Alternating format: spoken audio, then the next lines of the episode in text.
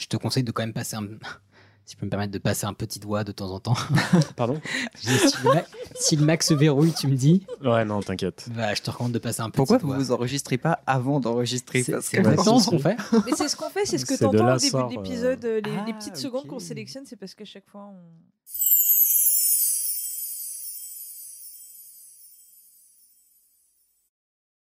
Les périodes des fêtes sont passées, les sapins sont rangés, les guirlandes dans leur boîte et la crèche au fin fond du placard.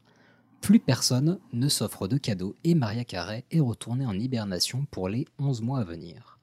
Toute la France se résout à abandonner l'esprit de Noël. Toute Non Un groupe d'irréductibles, une fine équipe, résiste encore et toujours à la morosité. T'auras beau faire ce que tu veux, Noël est passé. Jamais une saison de pardon maman sans histoire de Noël, c'est comme un Noël sans histoire de pardon maman. C'est comme une pomme de terre sans cocoyote. Après, je suis sûre que si on arrivait à parler au Père Noël, on pourrait négocier un truc. Hein. euh, Ce bon vieux Michel, il nous doit bien ça. Allumez le nano-signal Après quelques secondes, un bruit fracassant se fit entendre sur le toit. Oh mais putain, c'est quoi ce bordel? Ah merde, je suis arrivé sur le toit. Bon bah à l'ancienne, hein, on va passer par la cheminée. Ah non, moi je serais vous, je passerais plutôt par la fenêtre. Le Père Noël apparut dans le studio dans son bel habit. Claquettes, chaussettes, survêtes. Michel Ah, ça fait bien bizarre de vous voir comme ça. hein. C'est moi Ça biche les enfants Qu'est-ce que je peux faire pour vous? Si tu pouvais couper la musique, déjà, ce serait euh, un bon début. Yo Michel Bon, je vois que t'es déjà en tenue de vacances, hein, mais on est dans la galère. Noël est passé et on n'a pas encore eu le temps d'enregistrer no- notre épisode de Noël. Et un Noël sans épisode de Pardon Maman, ça serait comme... Oui, je sais, la cancoyote, les patates, la Franche-Comté, tout ça, tout ça. Le Père Noël, c'est tout, mes enfants. Bon, après, vous me surprenez un peu pendant mes vacances, là. J'ai déjà utilisé toute ma magie. Mais bon, comme vous êtes de bons amis, je crois que je peux faire quelque chose pour vous. Mais il faudra en parler à personne. Promis. Croix de bois, croix de fer, si je mens, je vais en Franche-Comté même. Allez, suivez-moi sur le toit, on va prendre le traîneau. Euh, tu m'expliques comment t'as réussi à le garer sur le toit? C'est même pas plat La vraie question, c'est surtout pourquoi il y a un cheval. Bah, Noël est passé, les reines se reposent. T'as cru que j'allais venir en train? La fine équipe s'envola à bord du traîneau de Michel, traîné par son fier destrier, perle du désert. Ils bravèrent le vent, la neige, la pluie, les pélicans et la circulation aérienne pour enfin arriver chez Michel dans l'endroit le plus froid du monde, Besançon. Ah, ça fait du bien de retourner au pays. Et ce petit air frais, ça ravigote. Ça va, Chouchou et Elias? Vous avez Mm. l'air frigorifiés. Mm. Par contre, Juan a l'air comme un poisson dans l'eau. Et ça, vois-tu, c'est le pouvoir de la sous-couche en mérinos. C'est ton étable là C'est trop bien. On peut aller voir les rennes J'aimerais trop faire des recherches pour un prochain sujet. Oh putain, ils sont si beaux, ils dorment si paisiblement. Ah bah ça, c'est normal, je leur ai donné de la kétamine. Ils l'ont bien mérité après toutes ces tournées de cadeaux pour Noël. Ah ouais, la kétamine, ouais, je connais. C'est pour avoir euh, le poil soyeux, je crois, hein, c'est ça? Non, ça c'est la kératine. Ah. La kétamine, c'est ce qu'on utilise pour endormir les chevaux. Enfin, revenons-en à notre problème. Tu as dit que tu pouvais nous aider pour notre problème, mais je vois pas vraiment ce qu'on peut faire. Noël est passé, c'est pas comme si on pouvait remonter dans le temps. Ah bah ça tombe bien que t'en parles. Comme vous le savez, faire la tournée des cadeaux tous les ans, c'est vraiment pas de tourpeau. Il faut charger le traîneau, parcourir des milliers de kilomètres, déposer silencieusement les cadeaux de milliards de personnes. Vous croyez vraiment que j'arrive à faire ça en une nuit? J'ai une machine qui me permet de revenir dans le temps, le temps de faire des paquets et de repartir en tournée. D'ailleurs, la machine est dans le garage. Moi, je vous laisse, c'est l'heure des Marseillais à Colanta et je veux savoir si Steven va se faire éliminer.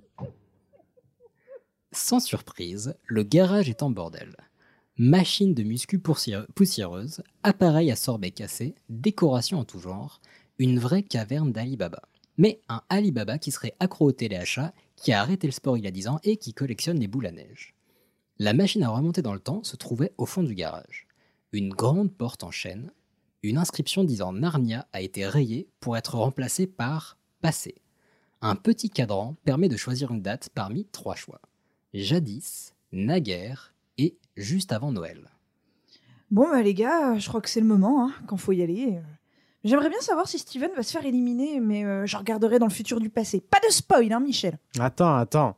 Euh, juste, avant de revenir, avant Noël, ça vous dit pas euh, qu'on allait faire un petit tour plus loin dans le passé, genre euh, jadis avant Jésus-Christ ou naguère tu pourrais, tu pourrais faire des reportages de ouf, Juan, t'imagines? Non, moi c'est pas ce que je préfère, mais je note la proposition. Ouais, et puis si on retourne euh, jusque naguère, on va mettre un moment avant de pouvoir voir la fin des Marseillais à Colanta. Allez, on rentre à la maison. Après un dernier regard au bordel du Père Noël, la fine équipe s'engouffra dans la porte pour retourner au studio, juste avant Noël comme prévu. Le sapin et les guirlandes trônent dans le studio, les cadeaux attendent sagement leur ouverture, la crèche de Noël est bah, tout rangée, euh, toujours rangée, hein, faut pas déconner. Chacun s'installe derrière son micro, tandis que le générique résonne.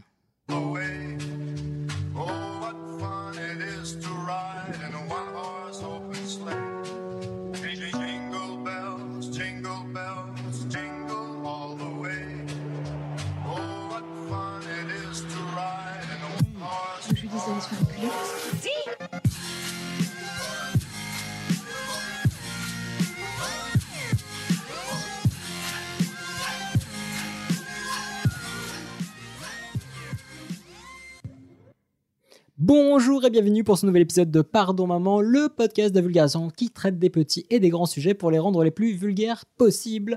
Aujourd'hui avec moi pour vous divertir pour cet épisode de Noël de Pardon Maman, ça faisait longtemps, ça fait plaisir. J'ai avec moi pour vous divertir donc une fine équipe, à commencer par Ichouchou. Salut Comment vas-tu? Bah écoute, très bien, en vacances, Ah, ça, la fin de l'année. ça fait plaisir, exactement. Camille, Et oui, tout à fait. ça va? Bah, ça va très bien parce qu'on vient de passer un petit coup à Besançon et, euh, Voilà. Et Et nous, et nous fait sommes le- juste avant Noël. et c'est fabuleux parce que du coup, ça fait deux fois Noël. C'est fou, hein donc deux fois de la bûche. Mm. Ça c'est euh, cool. Il va se passer Deux de fois des intox. Ouais, j'avoue, Attention aux moules cette fois. j'avoue, j'ai Au une petite moule. Aux huîtres. Les fameuses moules de Noël. Une petite intoxication alimentaire pour Noël, c'était sympa. Ah. Euh, et euh, nous avons un invité, ça fait extrêmement plaisir, c'est. Julien. Bonsoir. Ça va? Bah ça va très bien et vous? Bah très bien, merci. Voilà, Ça encore va, une fois, toujours. le- toujours l'invité qui me demande comment ça va. Mais Ça fait toujours plaisir. Oui, c'est vrai. Bah merci de m'accueillir. pas de ma faute qui C'est genre qu'on t'a pas vu juste avant quoi. C'est vrai, c'est vrai. Ouais, mais lui aussi m'a vu juste avant, c'est pas une excuse. Hein. Je l'ai pas beaucoup entendu. Non, je rigole. Bon, en tout cas, c'était cool. Euh, J'espère que vous avez aimé cette petite histoire de, euh, histoire de Noël. Et Franchement, que- les acteurs, ils sont ouf. Mm. Alors, franchement, Franchement, trouve- on a géré de ouf. Non mais, non, mais en Ah. je pense que Ah vous, non, mais- vous êtes amélioré de ouf. Il y a Ah eu, non, mais- en plus, par rapport à l'écriture, il y a eu quelques. euh, ça a été fluidifié, etc. Alors, faut savoir Des que semaines de travail. cette histoire a été écrite en à peu près. Alors voilà, on peut expliquer aux auditeurs comment. Explique. comment Est-ce que ce histoire- serait pas briser la magie de Noël? Non, parce que quand même, faut expli- Enfin, vraiment. De quoi là? Ouais. en fait, c'est plus une excuse qu'une explication. Tu vois, à un moment, faut que. Pardon, Voilà. on est désolé. faut qu'on faut qu'on se dédouane. Non, en fait, voilà. euh, alors, déjà, on a fait en fait comme à la saison 3. Je sais pas si je l'avais déjà expliqué. euh, notre cher copain Juanito n'a pas pu nous rejoindre et on voulait faire une histoire de Noël, de Noël avec lui. Donc en fait, ange qu'on- parti trop vite. voilà, ce qu'on ce qu'on fait. euh, et du coup, pour la pour la deuxième fois, donc je lui ai demandé de m'envoyer des phrases enregistrées, mais je lui ai pas dit quoi m'envoyer. Donc il m'a envoyé six phrases au pif. Donc c'est pour ça que les, les phrases de Juan bon. sont euh, particulières. Donc six phrases au pif. Et euh, mon objectif, c'était de créer une histoire où intégrer ces six phrases. Donc c'est pour ça que ça parle de musique, c'est pour ça que ça parle de kétamine, parce que clairement, c'était pas moi, ça aurait pas été mon choix premier. Ouais, moi, je savais c'était quoi la kétamine. Ah bah, en tout cas, j'ai dû beaucoup me retenir pour pas faire plus de conneries avec les kétamines, hein, vraiment. Euh, parce qu'avant, putain, ah oui, il faut que je vous raconte après les idées que j'avais eues. Mais... euh, Et donc, j'ai écrit cette histoire en à peu près deux heures. euh, ouais, de, ouais, deux heures, on va dire. Ah bah Et, ça euh, les valait. Hein. N'est-ce pas? Et, euh, et mes, chers, euh, mes chers amis autour de moi ont découvert euh, l'histoire il y a une dizaine de minutes. Donc, zéro, zéro répète, acteur studio. Donc, c'est pour ça qu'on est hésitant. On est, euh, Ah ben non, je crois que Julien a très bien Alors, très tenu bien, ouais. son Ouais, rôle franchement, et il a été le meilleur je- de nous quatre. César embauché pour. acteur, euh, Thierry. là. Non, franchement, très très bien. J'ai beaucoup aimé. Mais en tout cas, ouais, ça m'a amusé. Une petite histoire de Noël, tranquillou. Et, euh, et euh, ouais, donc, à la base, donc j'étais parti là-dessus. Et j'ai eu quelques idées que j'ai dû censurer, mais moi, je peux les dire maintenant. Euh, je me suis dit, bah tiens, retour dans le passé et tout. euh, ça m'a fait penser à un épisode de Rick and Morty. Où du coup, à un moment, il change de, euh, de comment dire, de plan, euh, enfin de de- d'univers, on va dire. Mhm. Donc il revient d'un univers où ils existent, etc. Mais forcément, quand tu, imagine, tu reviens dans le passé, bah, tu, es, tu es déjà dans le passé. Donc il faut que tu te dépa- débarrasses de tes toits du passé. Genre on serait revenu dans le passé, on aurait vu une fine équipe assise Ouais, mais là, on, on s'en sort plus, quoi. Euh, bah non, mais j'avais pensé à leur filer de la, de la kétamine. je me suis dit non. Toi, t'as regardé trop de spécial Netflix. hein. Ouais, ouais. Après, je me suis dit, euh, on pourrait les buter, mais non. Et après, je voulais les envoyer en vacances dans le futur. Et comme ça, mais par contre, tu vois, ils sortiraient de la société, et genre, ils partiraient faire leur vie et tout. Mais pareil, genre sur une île déserte, mais pareil, je me suis dit, pff, non, ça part en couille. Donc voilà, ça a été un peu simplifié avec le portail de Narnia, mais Non, mais ça ouvre beaucoup de possibilités pour l'année prochaine, finalement. oui, oui, vraiment. Euh, et j'ai essayé de, voilà, du coup, il y avait les kétamines, mais on parle moins de poudre de Noël aussi, euh, Oui. parce que maintenant, euh, Michel est clean, vous le savez. Oui, c'est vrai. Mm. Ouais, Michel Mm. ouais, va mieux. Il a eu euh, sa, son petit, euh, sa petite pièce de. Oui, Oui. des, des- Des bah, ça, 12 fait mois. deux, et, bah, ça euh, fait deux ans maintenant. hein. Ouais. Ça fait deux ans. ouais, ouais. Bravo, Michel. Bravo Michel, ouais. Voilà. exactement. Et on vous a, euh, on a, j'ai republié l'histoire de Noël pour celles et ceux à qui ça manquait. Et du coup, euh, on les. Désolé, j'ai écouté euh, un demi-épisode, je me suis dit trop cringe. Ah ouais, c'est, du grand niveau. je- Bah, c'est un des trucs- J'assume pas. C'est un des trucs les plus chelous qu'on a fait que j'assume un peu. Parce qu'on a, fait, on a fait des trucs un peu cringe aussi, que Oui. j'assume beaucoup moins.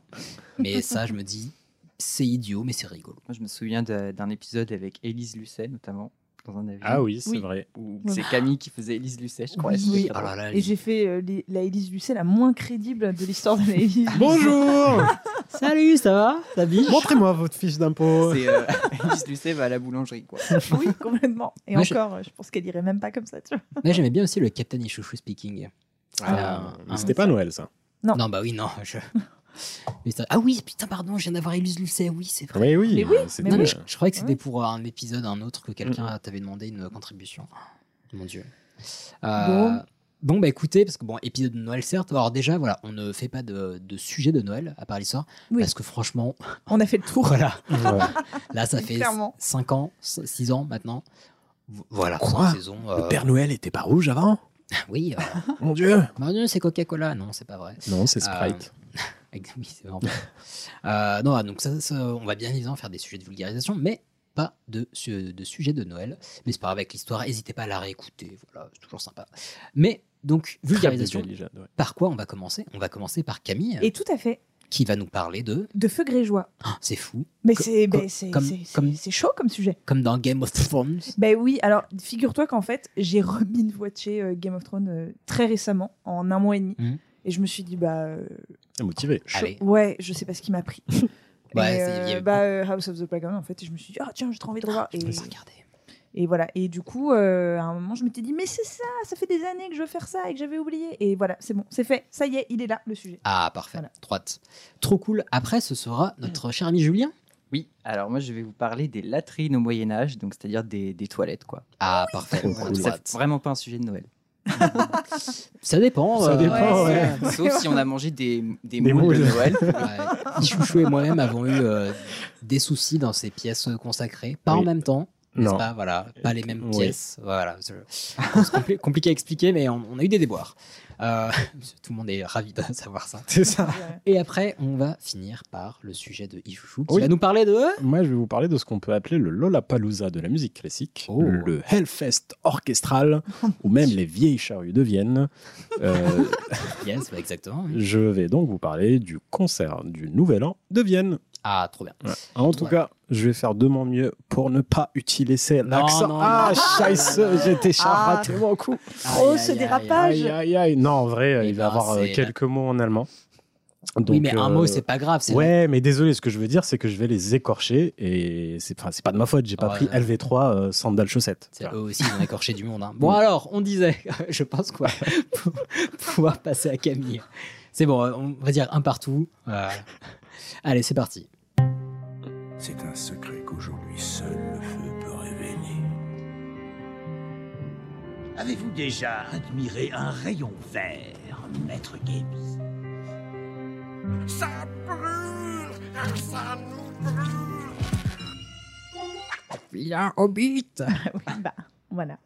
On fait comme on peut. Fin de l'année, c'est difficile ah, pour tout le monde. J'aime beaucoup, euh, j'aime beaucoup. oui, ça t'a bien amusé en tout cas. Poisson. Je me fais très mal. Je sais toujours pas de quoi vous parlez. Gollum, Seigneur Oui, des oui, Anneaux. mais j'ai jamais vu donc en soi. C'est c'est le Dobby du Seigneur des Anneaux. Dobby, c'est pas le truc du son là euh? Ah non. Oh la vache, ça va être dur aujourd'hui. Allez, vas-y, vas-y. Oui, c'est parti.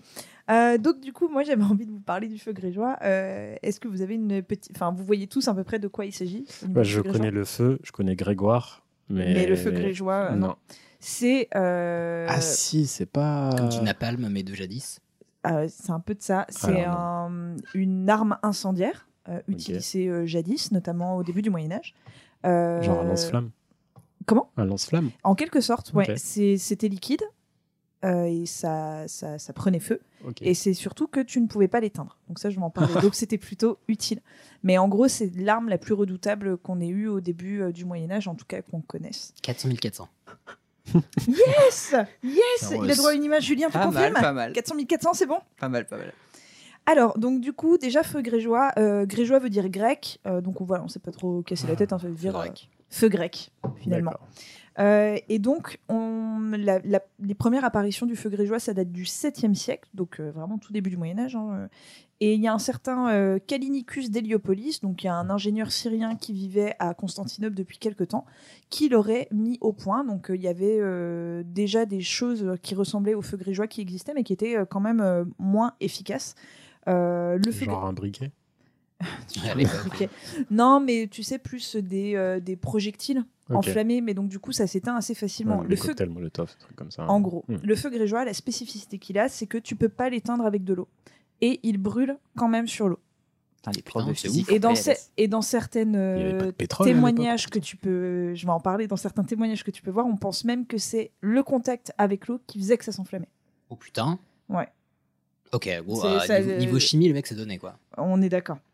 Et donc tu peux l'éteindre seulement avec du sable, du vinaigre euh, très fort ou de la vieille urine. Vieille urine. Mais- Non, mais enfin, Ah même non, pas, il ça fallait pisser hier, quoi. Ouais, c'est ça. Est-ce que quelqu'un a Qu'est-ce que tu fait fais au cas où Jeter un tas d'esclaves dessus, ça remplacera le sable. On attaque Constantinople demain, pissez tous les gars. Enfin voilà, c'est après vieille urine, je sais pas c'est de l'urine de combien de temps. Ouais, euh, à partir de quand on peut décréter que c'est une vieille urine ta vieille urine. Vas-y, dégage là, avec ta vieille urine. là. Mais donc voilà, en fait, il a sans doute perfectionné de ouf une, une, une, une, une- une version qui existait euh, euh, déjà. Et ça a été l'arme vraiment la plus efficace jusqu'à l'arrivée de la poudre à canon. Alors la poudre à canon, je saurais plus trop dire quand ça arrive, mais je crois que c'est 13e, 14e siècle, peut-être même un peu après. Euh, en tout cas, c'est fin, euh, c'est fin Moyen-Âge. Julien, toi tu sais peut-être.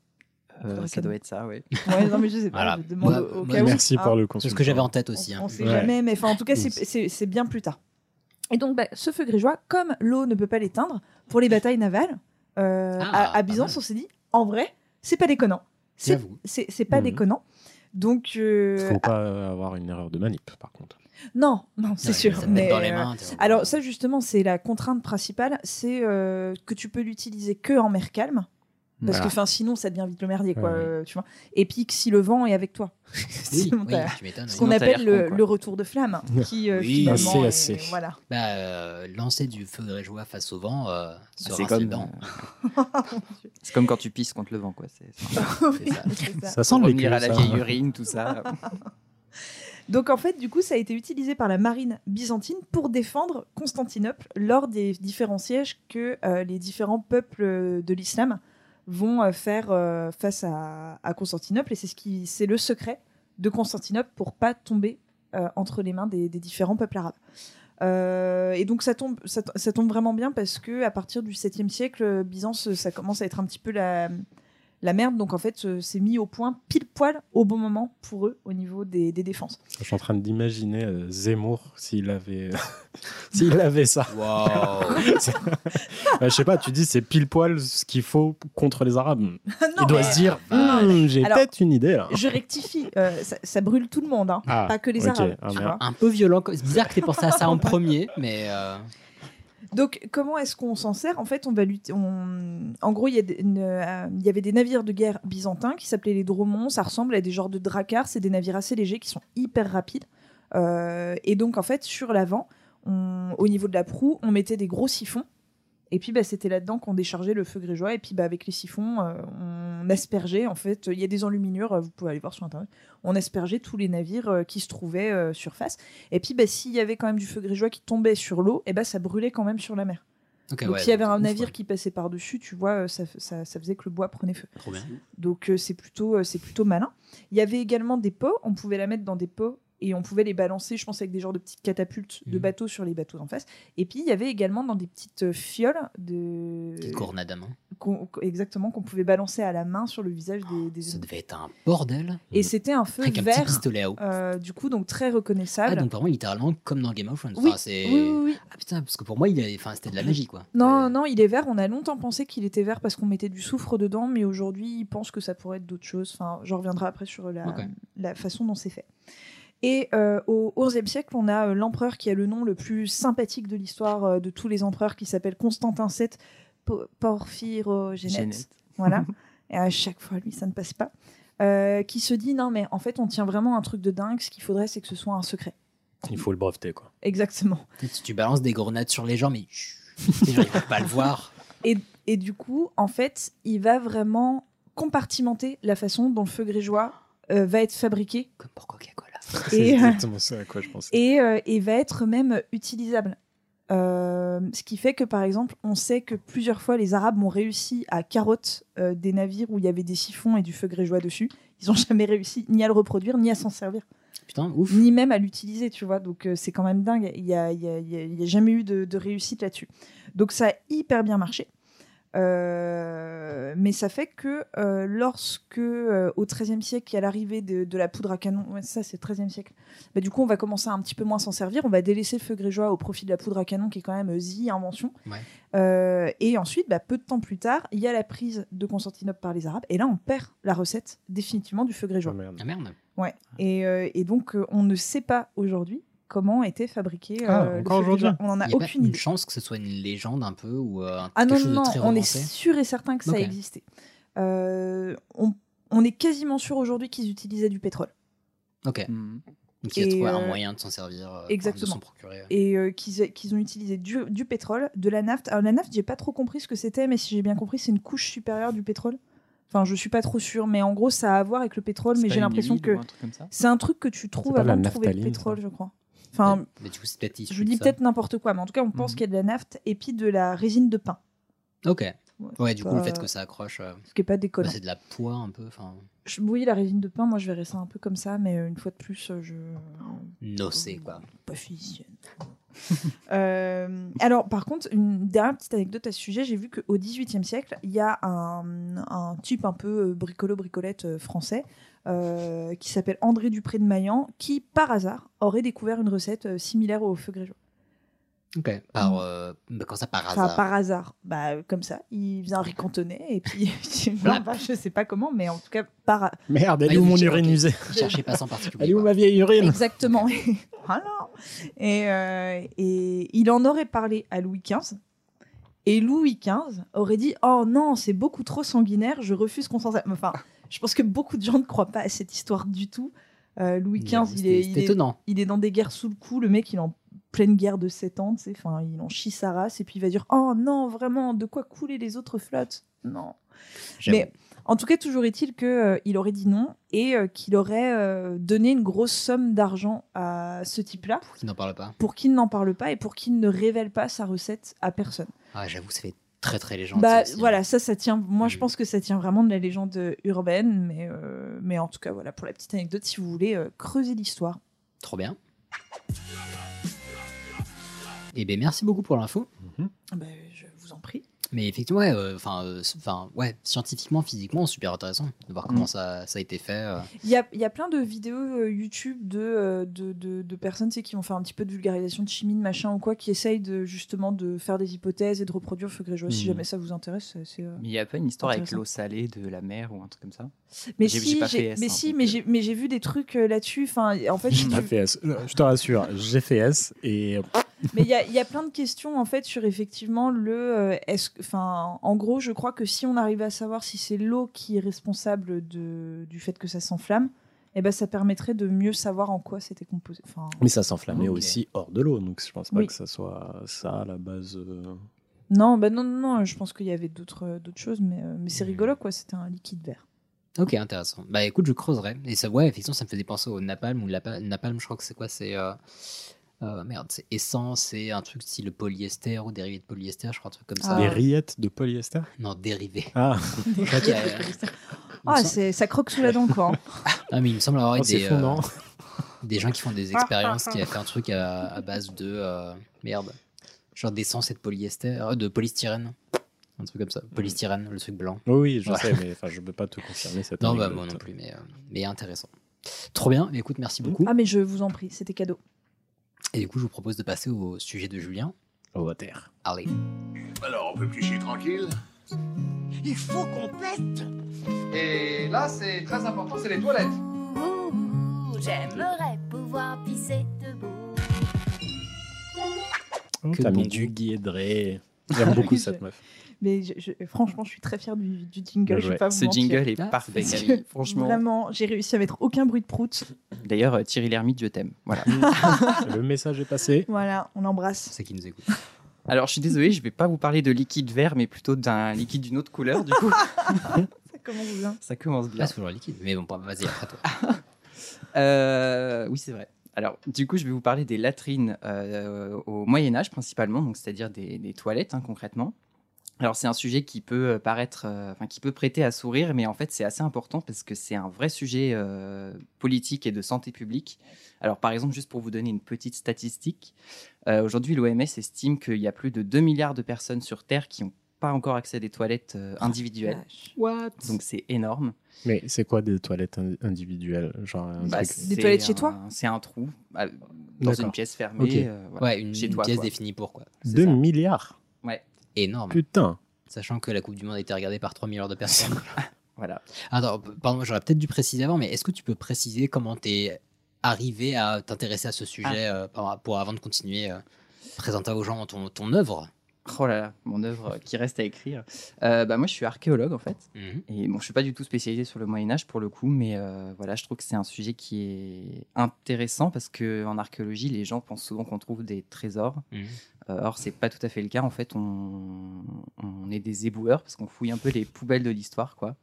C'est- Et bah, mignon. coup, euh, qui dit poubelle dit aussi toilette. Enfin voilà. Et je vais revenir sur ça un peu après, mais en fait, euh, la fouille des latrines, c'est hyper intéressant parce qu'on trouve énormément de choses dedans, au-delà de, bah, de du voilà. Ouais, ce qui peut être utilisé, l'alimentation, machin. euh. C'est ça. Trop bien, bah, merci beaucoup. Oui, j'aurais dû te demander ça bien avant. Ah, Pardon. Non, c'est moi, c'est moi. Et du coup, je vais surtout parler de la seconde moitié du Moyen Âge, donc ce qu'on appelait euh, jusqu'à il n'y a pas longtemps le Moyen Âge classique, donc c'est-à-dire 10e, 15e siècle, pour vous situer.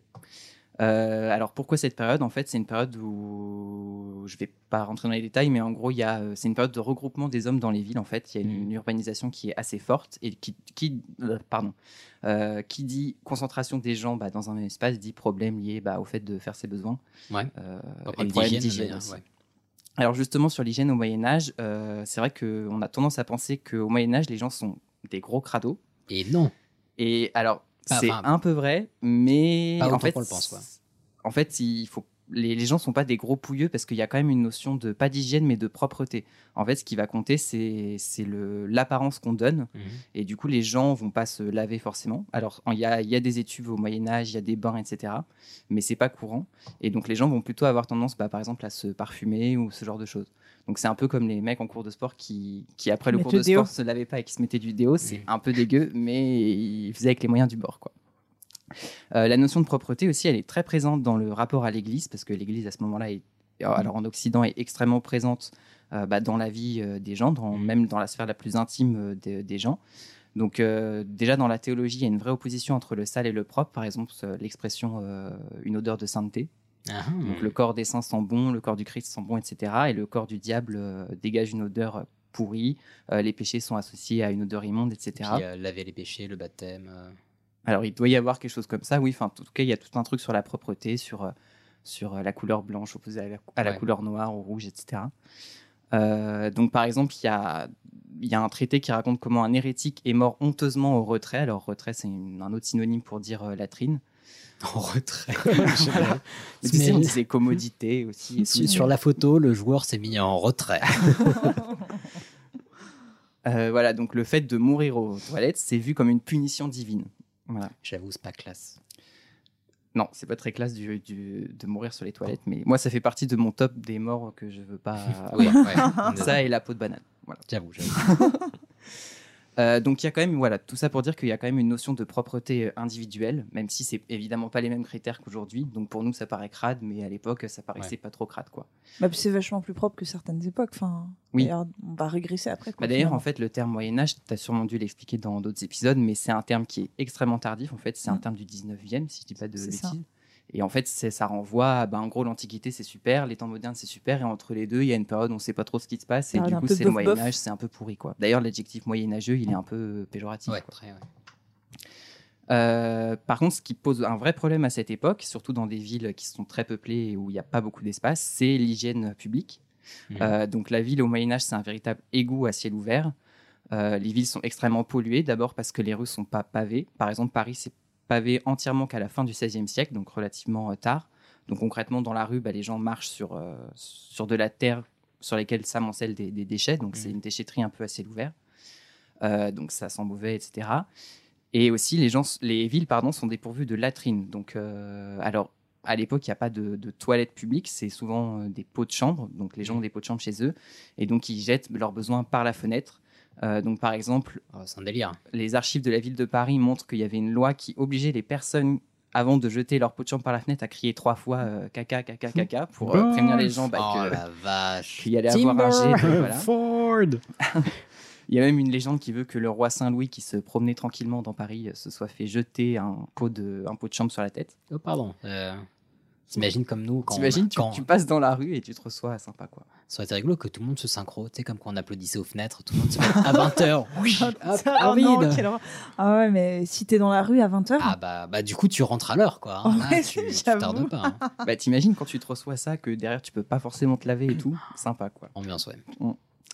Et les archives aussi de- des villes, donc ça c'est un peu partout euh, en France, euh, montrent que bah, il y a des rues qui sont rebaptisées, par exemple ruelle du Pipi, rue de la Basse-Fesse, rue des Aisances, etc. Donc euh, en fait il y a des, enfin les gens font dans, dans la rue quoi.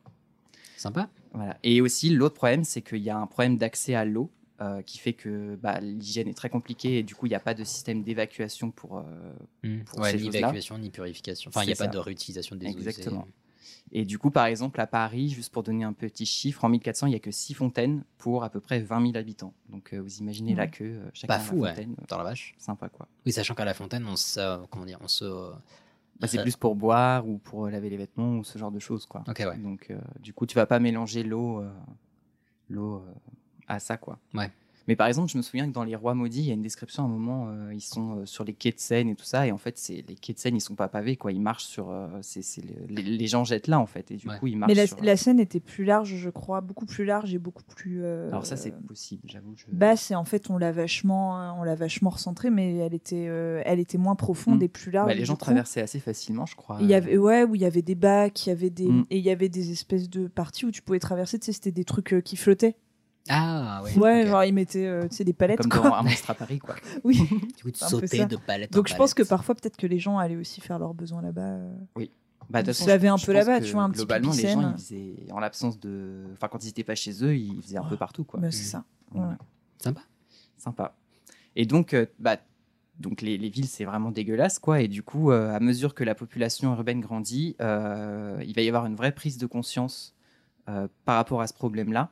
Donc, en fait, c'est le problème de l'accès aux latrines est un problème qui jalonne un peu l'histoire de manière en général, et on le voit encore aujourd'hui avec euh, la statistique que j'ai sortie au début. Mais euh, au Moyen Âge, ça, traverse un peu tout, le temps, quoi. Et donc, chaque roi va un peu mettre en place une loi euh, pour essayer de régler tout ça. Donc, par exemple, en 1374, Charles V ordonne la présence de, je cite, latrines et privés suffisants en leur maison à tous les propriétaires en ville. Donc, ce qui ne va pas être appliqué tout de suite, évidemment, mais, mais voilà. Charles VI promulgue, promulgue la, une ordonnance qui interdit aux Parisiens de jeter les, les excréments dans la rue. Donc, euh, Mais t'en fais quoi? bah, Dans la Seine, je pense. Ouais, c'est Ah, possible. Hidalgo, démission en dehors de la rue, t'as l'extérieur de la ville, t'as les chemins, t'as. Ouais, c'est ça. Ouais, mais je veux dire, euh, t'habites au centre-centre. Oh, C'était Euh, pas euh, si loin non que ça. Bah, c'est un peu euh, galère, quoi. Alors Bah, après, il y a une même, autre solution qui apparaît, mais j'en parlerai un tout petit peu après.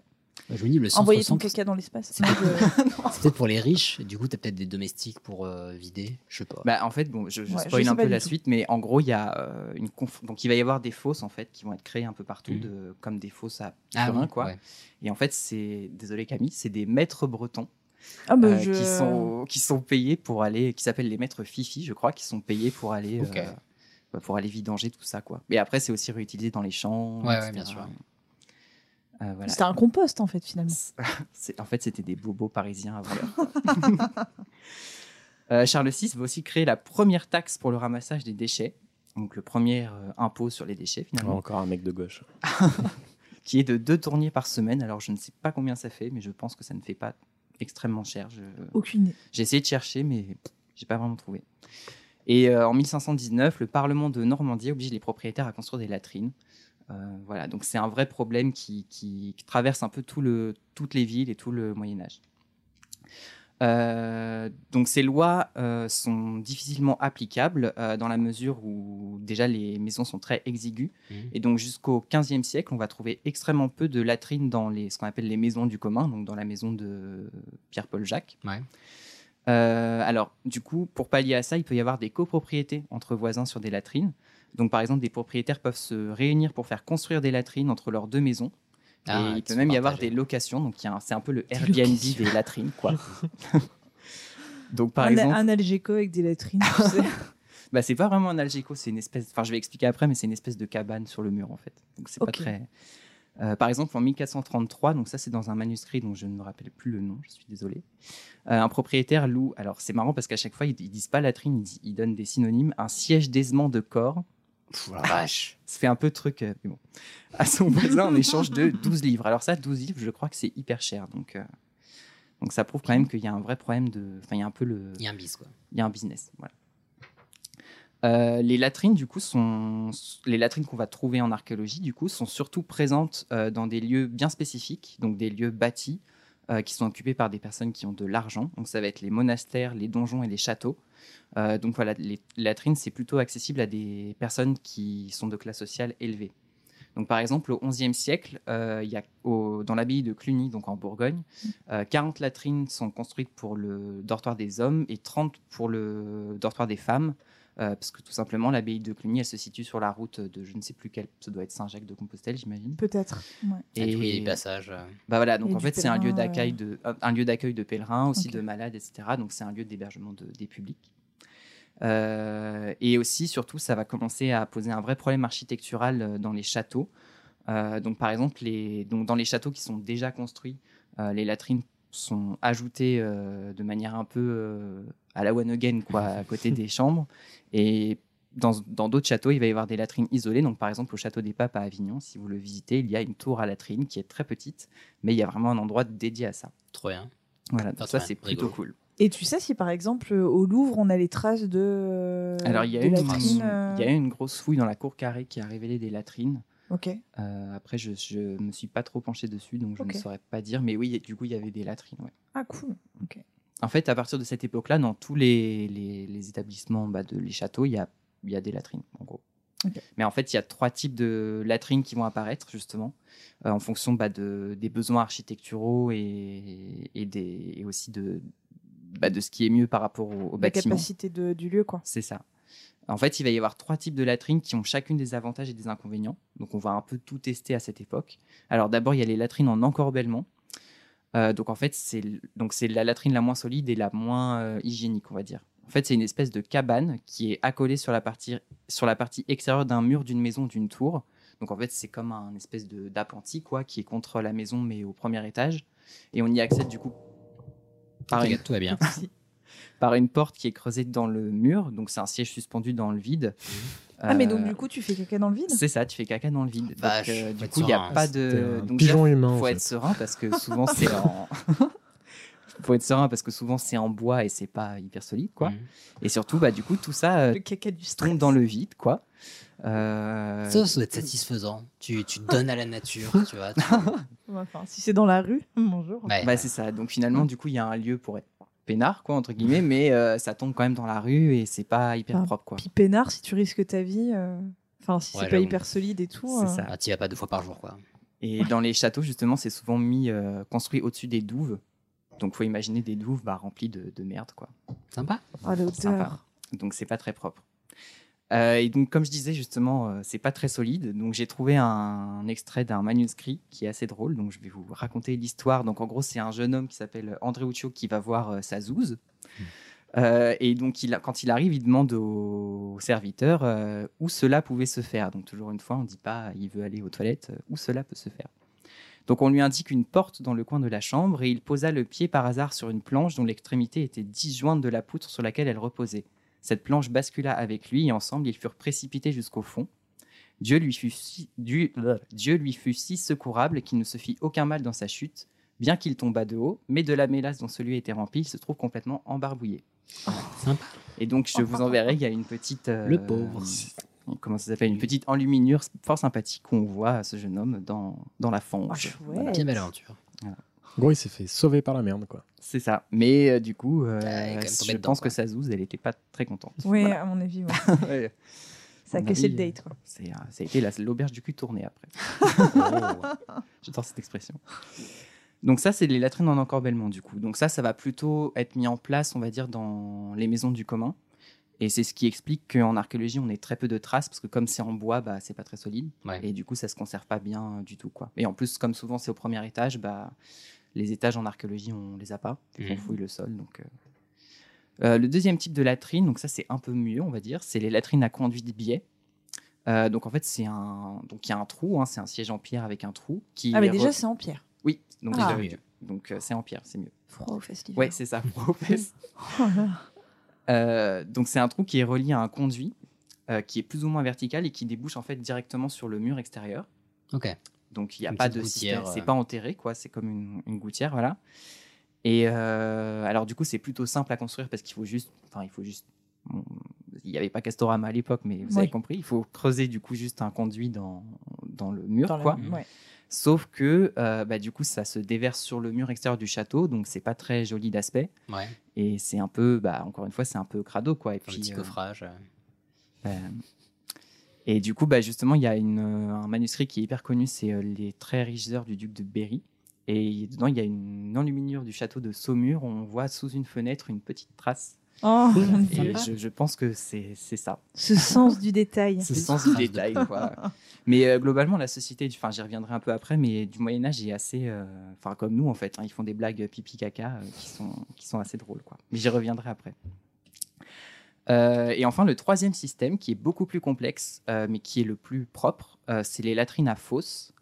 Euh, donc là, c'est un vrai conduit d'évacuation qui débouche sur une fosse enterrée. Donc c'est un peu le principe de la fosse septique. Mhm. Donc tous les excréments sont enterrés. Euh, et en plus, plusieurs latrines peuvent être liées à une même fosse et à un même conduit. Donc du coup, ça veut dire que dans un château, dans une tour, on va pouvoir construire bah, plusieurs latrines. Donc ce C'est qui est hyper malin. plutôt pratique. Euh, et le conduit se situe souvent le long du mur extérieur, ce qui fait que pour empêcher la remontée des, des odeurs, Ouais. euh, il peut y avoir des percées dans le mur extérieur qui fait que bah, tout ça se ventile et ça sent euh, pas Ah, trop mauvais. sont quoi. malins, malins. Euh, alors, il y a deux types de fosses. Il y a les fosses en pleine terre, donc elles sont pas maçonnées en fait, donc la, le- la matière fécale se décompose dans, dans le sol. et Ça prend du temps, non? Bah, ça prend du temps. euh, ça veut dire qu'il faut vidanger aussi, d'où les maîtres fifi, euh, voilà. Puis j'allais dire, ça peut remonter quand il pleut, quand il machin. Bah, le problème, c'est que du coup, ça, effectivement, ça peut entraîner une pollution du sol. Oui. Euh, voilà, donc il suffit que, par exemple, j'en sais rien, mais qu'il y ait une nappe phréatique en dessous et ça pourrit un peu le- l'eau. quoi. Hmm, sympa. Donc, C'est pas Mm. ouf. Après, en archéologie, c'est hyper intéressant parce que du coup, le- la matière fécale, en fait, ça laisse des traces de phosphate. Mhm. Et du coup, euh, en voyant les concentrations de phosphate dans un endroit, on peut voir, ah bah là, du coup, ça a coulé par là, ou ils Ah. entreposaient les trucs par là, ou voilà. Ah, potentiellement. Et puis, est-ce que ça peut aider à. Comment dire rep- Non, je qu'il y a d'autres signes de, de population de, que des phosphates, quoi. Parce que je me disais, du coup, tu peux te dire, ok, il y avait une population ici, mais forcément, s'il y a une population, il y a d'autres signes un peu Ah plus. oui, oui, bien sûr. Ça, ouais. c'est dans les lieux euh, spécifiques. Mais par exemple, je me souviens d'un cas qu'on nous avait montré dans un cours où, euh, en gros, c'était une. Enfin, ce qui était interprété comme un- une maison, Mhm. mais où en fait, il y, avait des traces d'animaux dedans. Et du coup, euh, en déterminant les concentrations de phosphate dans la maison, on a pu déterminer que les animaux étaient plutôt à tel endroit et que l'autre partie, c'était plutôt la partie domestique. Enfin, super Ah oui, intéressant. donc, euh, ça sert quand même bien euh, la matière fécale. C'est un peu bizarre de dire ça, mais. Ah, il n'y a pas de. Vous pas avez de compris. sous-utilisation. Euh, et du coup, l'autre type de fosse, c'est les fosses en pierre, du coup, avec un sol pavé qui sont préférés, puisque bah, ça évite la fermentation des matières et ça permet de vidanger la fosse régulièrement et du coup Ouais. de contrôler un peu le, tout le bazar. Euh, alors, les latrines à fosse sont attestées à partir du XIIe siècle. euh, et surtout, c'est, ça fait vraiment l'objet de, de- de- d'innovation architecturale, c'est-à-dire qu'on va construire autour des latrines. Donc, par exemple, le château de Chambord, donc, qui est construit sous François Ier. Je dis pas de bêtises. Hein. Ah non, du tout. Jamais. Alors en gros, le château, donc j'ai vu ça dans un documentaire sur Arte qui doit être encore dispo, je vous le conseille parce qu'il est, j'ai appris plein de trucs. En gros, le château de Chambord, donc le plan de base c'est un carré euh, avec une tour centrale et quatre tours euh, sur, les, sur chaque angle. Et en fait, le- les plans d'origine du château, donc il n'y a pas beaucoup de traces parce que les archives ont été brûlées, mais il semble qu'à l'origine, en fait, si tu pliais le plan du château en quatre, tout était symétrique. Ok, ouais. Et en fait, donc les, les quatre tours étaient censées se répondre, sauf que la tour, je crois que c'est la tour sud-est, euh, est pas du tout symétrique par rapport aux autres, parce qu'en fait, il y a eu un problème au moment de la construction sur la fosse de latrine, justement, qu'ils ont mal orienté, Et du coup, ils ont dû tout réorienter. Enfin, il y avait d'autres choses aussi, mais ils ont en partie dû réorienter le- la tour par rapport justement à la, au conduit de la fosse. Ok. Ah ouais. Ça, c'est ouf. Donc voilà, ça pose des vrais problèmes euh, architecturaux Ouais. finalement. Euh, et. Pardon. Non, mais t'inquiète, t'inquiète. Ouais, du coup, j'imagine ouais, il doit y avoir, des enjeux où enfin, ça devient euh, genre le, le nécess- nécessaire à, euh, aux nouvelles constructions. Quoi. C'est ça. Bah, et puis aussi, ça peut devenir justement un élément de. de, de- un, un élément extérieur de richesse, comme on dit. C'est un peu la Ah, Rolex de l'époque. C'est pas faux. Alors, par exemple, il y a, donc, si vous êtes à Paris, il y a une super visite à faire, c'est la tour Jean sans peur, qui est à côté du métro Étienne Marcel, donc, qui a été construite au début du XIIIe siècle. Et dedans, il y a des, je pense que c'est les latrines les mieux conservées de France, de cette époque. Il y a des latrines qui sont hyper confortables. Genre, c'est-à-dire que. tu peux le- genre les tester? Bah, tu peux pas, enfin, tu peux t'asseoir dessus si tu veux. Mais euh, en gros, donc, donc déjà, le conduit, il est super. On voit la fosse, elle est toute maçonnée, toute belle et tout. Et euh, oui. Ça, ça fait rêver. On a des délires particuliers en archéologie. Donc c'est la tour du duc de Bourgogne et en gros il a fait aménager des, des toilettes euh, hyper luxueuses. quoi. C'est-à-dire qu'il a fait mettre toutes ses armoiries sur des tentures en velours, le siège il est en velours, il s'est fait une petite fenêtre à carreaux, je pense qu'il devait s'amuser à compter les carreaux pendant qu'il faisait le truc. euh, trucs, voilà. Ah, j'avoue, il Euh, se met bien, quoi. Ah, il se met super bien et puis surtout les, les toilettes elles sont juste derrière la cheminée. Du coup ça veut dire qu'il fait toujours chaud même en hiver. Donc ça être trop hyper bien. sympa. Non, j'avoue, très malin. Donc il y a une vraie sophistication euh, bah, autour des, des latrines quoi, à partir de cette époque-là. Euh, mais encore une fois, il y a une vraie différence sociale entre riches et pauvres. Ouais. Euh, donc par exemple, on voit cette différence même dans la manière de, de s'essuyer. Donc euh, à votre avis, comment on s'essuie euh, au Moyen Âge? Je pense que le PQ n'existait pas. Ouais. Moi, je dirais à la main ou avec des feuilles. Bah alors bon, il n'y a pas le petit rouleau Lotus que tu vas chercher Ah euh, ouais. au Monoprix quand t'es quand t'es en panne. Mais du coup, des feuilles euh, végétales, végétales ou- Bah alors, il y a des pense que traités oui. de, il y a beaucoup d'écrits de médecine au Moyen Âge, et donc on a des traces de ce qui pouvait être utilisé. Donc par exemple, il y a le livre des simples médecines, donc qui a été écrit au Xe siècle, je crois, Mhm. euh, qui insiste sur la feuille de bouillon blanc. Donc c'est, une- vous pourrez aller voir sur internet, c'est une espèce de grande feuille hyper large et hyper douce. Euh, donc qui pouvait être utilisée. En fait, comme c'est une mauvaise herbe, ça pousse un peu partout, donc c'est assez Ah, facile ok. de Je que c'était euh, produit par, artina- euh, par artisanat, quoi. Merde. Donc, c'est- Bah, après, les le- plus riches pouvaient utiliser des étoffes comme du coton ou du lin. Ah ouais, du coup, faut laver, quoi. Voilà. faut laver, mais c'est pas accessible à tout le monde. Et par exemple, les plus pauvres, bah, je pense que dans les fermes, tu utilises de la paille ou du foin, enfin, ou, ou ta main, quoi. Mais du coup, euh, tout le monde n'a pas accès euh, au même. euh, Ah ouais, la paille, c'est Ah, c'est vénère, là. ça doit, Ça doit faire mal. Ça m'a un peu surpris, mais j'ai lu ça apparemment. Ouais, ouais, non, mais, je- Mais- mais ça m'étonnerait même pas. Mais, euh, Ça doit un peu irriter, quoi. enfin, mais oui, t'as les fesses rêches après, quoi. Bah désolé, même le bouillon blanc là, je suis en train de regarder des photos. euh, moi, j'ai pas envie de mettre ça sur mon huc. hein. Pas moi non plus. Putain, on dirait un peu, euh, tu sais, les- les menthes sauvages. là. Ah ouais je, bah, je crois que c'est, je crois que c'est ça en fait. Enfin, c'est Ouais. un genre de monde sauvage. Ah, mais si c'est le cas, ça parfume par contre. ah non, mais Faut un désolé. petit coup d'aloe d'aloe vera. Euh, Ah oui, non, moi j'ai pas du tout envie de mettre ça. euh, non. Ouais, ouais, bon, bah oui, comparé à. Enfin, du- ah, je veux dire, à- à- si t'as rien d'autre. Ouais, c'est ça. Mais de toute façon, je pense on- que les gens globalement, à ils- regarder, ils hein. utilisent leurs mains et peut-être qu'ils vont se laver les mains après, quoi. Mais bon, c'est pas Peut-être qu'ils quoi. Ouais, j'espère, vraiment. Bah, et Euh, puis surtout sur les, c'est, enfin sur les, quand tu te laves pas bien les mains, bah il y a plein de germes et tout Bah ça. oui. Oui, reste. puis Donc, euh, à, coup, cette époque-là, euh, euh, je pense pas que t'aies le petit savon. euh, je pense pas le petit, le petit Marseillais. Ouais, c'est ça, le petit, là, le petit euh, Marseille, exactement, à côté du lavabo. Quoi. C'est un peu compliqué. Euh, donc voilà, il y a toute cette problématique-là autour de, bah, de justement de comment on fait euh, tout ce qui entoure, on va dire, le fait d'aller aux toilettes. Et euh, la société du Moyen Âge, c'est ce que je disais tout à l'heure, est aussi une société qui aime beaucoup le rire gras. Euh, donc on va trouver beaucoup de blagues et d'images scatologiques. Donc euh, c'est un peu comme nous les blagues de pipi caca quoi. Ouais. Donc par exemple, j'ai trouvé dans un manuscrit, euh, donc c'est une espèce, pour vous expliquer, c'est une espèce de gravure où en fait c'est un homme de dos qui est assis sur, euh, sur un pot de chambre. Et en fait, on voit l'intérieur de ses intestins euh, qui représente un alambic. Et en fait, le distillat, donc c'est-à-dire le ce qui Ah. symbolise l'alcool, c'est c'est du caca quoi. C'est poétique un peu. Voilà, donc c'est Voilà. très poétique et c'est il y a une petite euh, une petite inscription qui dit que c'est le jour dit de la pratique du paix qui est le jour de la Sainte Blaise. Donc désolé les Blaises euh, s'il y en a qui nous écoutent, mais apparemment le jour de la Sainte Blaise était considéré comme le jour du caca. Donc c'est la journée internationale du paix, quoi. Mais Voilà. ça, ça tombe à quel jour, euh, la Sainte-Blaise Quelle Je ne sais pas, mais c'est une bonne Oui. question. Hmm, on, va, que- on va regarder ça. Quel est, quel est le jour du prout, finalement? Quel est le jour du prout? C'est Ah bah, avec toi, c'est tous les jours. T'imagines si ça veut dire que le reste de l'année, tu C'est dois retenir C'est chaud quand même. Ah ouais, non, un caca une fois par an, t'es pas bien quand même. Enfin, c'est pas conseillé Ouais, par non. les médecins. C'est ça. Euh, Il y a aussi des récits un peu partout de, de- et des traits d'humour. Donc, par exemple, dans ce même manuscrit, euh, une petite phrase Quelle est la chose la plus, joyeuse au monde, la plus joyeuse au monde? La réponse est un paix, car il naît tout chantant et chante jusqu'à la mort. Voilà. C'est le 3 février. L'humour. Ah bah, le, Le 3 le 3 février. février. C'est- voilà. Fêtons tous Si- ensemble. Si votre anniversaire tombe un 3 février, bah. Le jour du paix. Mais Voilà. très joli comme formulation, le petit. euh, Oui, c'est mignon. laïus, ouais. C'est mignon. Tu crois qu'ils faisaient la même chose que nous, là, quand tu mets ton, ta main sous, sous les selles et que tu fais des bruits de. Bah, je pense qu'ils avaient leur bigard à eux, que voilà, il y avait. C'est euh, possible. François Ier est gros fan. Alors, donc tout ce que j'ai raconté là, ça peut paraître un peu léger et gratuit, mais comme je disais en introduction, les restes de latrines, c'est vraiment une mine d'or euh, d'informations en archéologie, euh, notamment dans les châteaux, parce que c'est là où on en retrouve le, le plus. Euh, puisque les latrines ne sont pas uniquement utilisées pour faire les besoins, mais ça sert aussi de poubelle. Mhm. Euh, voilà, comme c'est un trou ouvert, bah, les... que souvent en plus dans, les châ- dans certains châteaux, les latrines sont juste à côté des salles de banquet ou des salles de réunion, etc.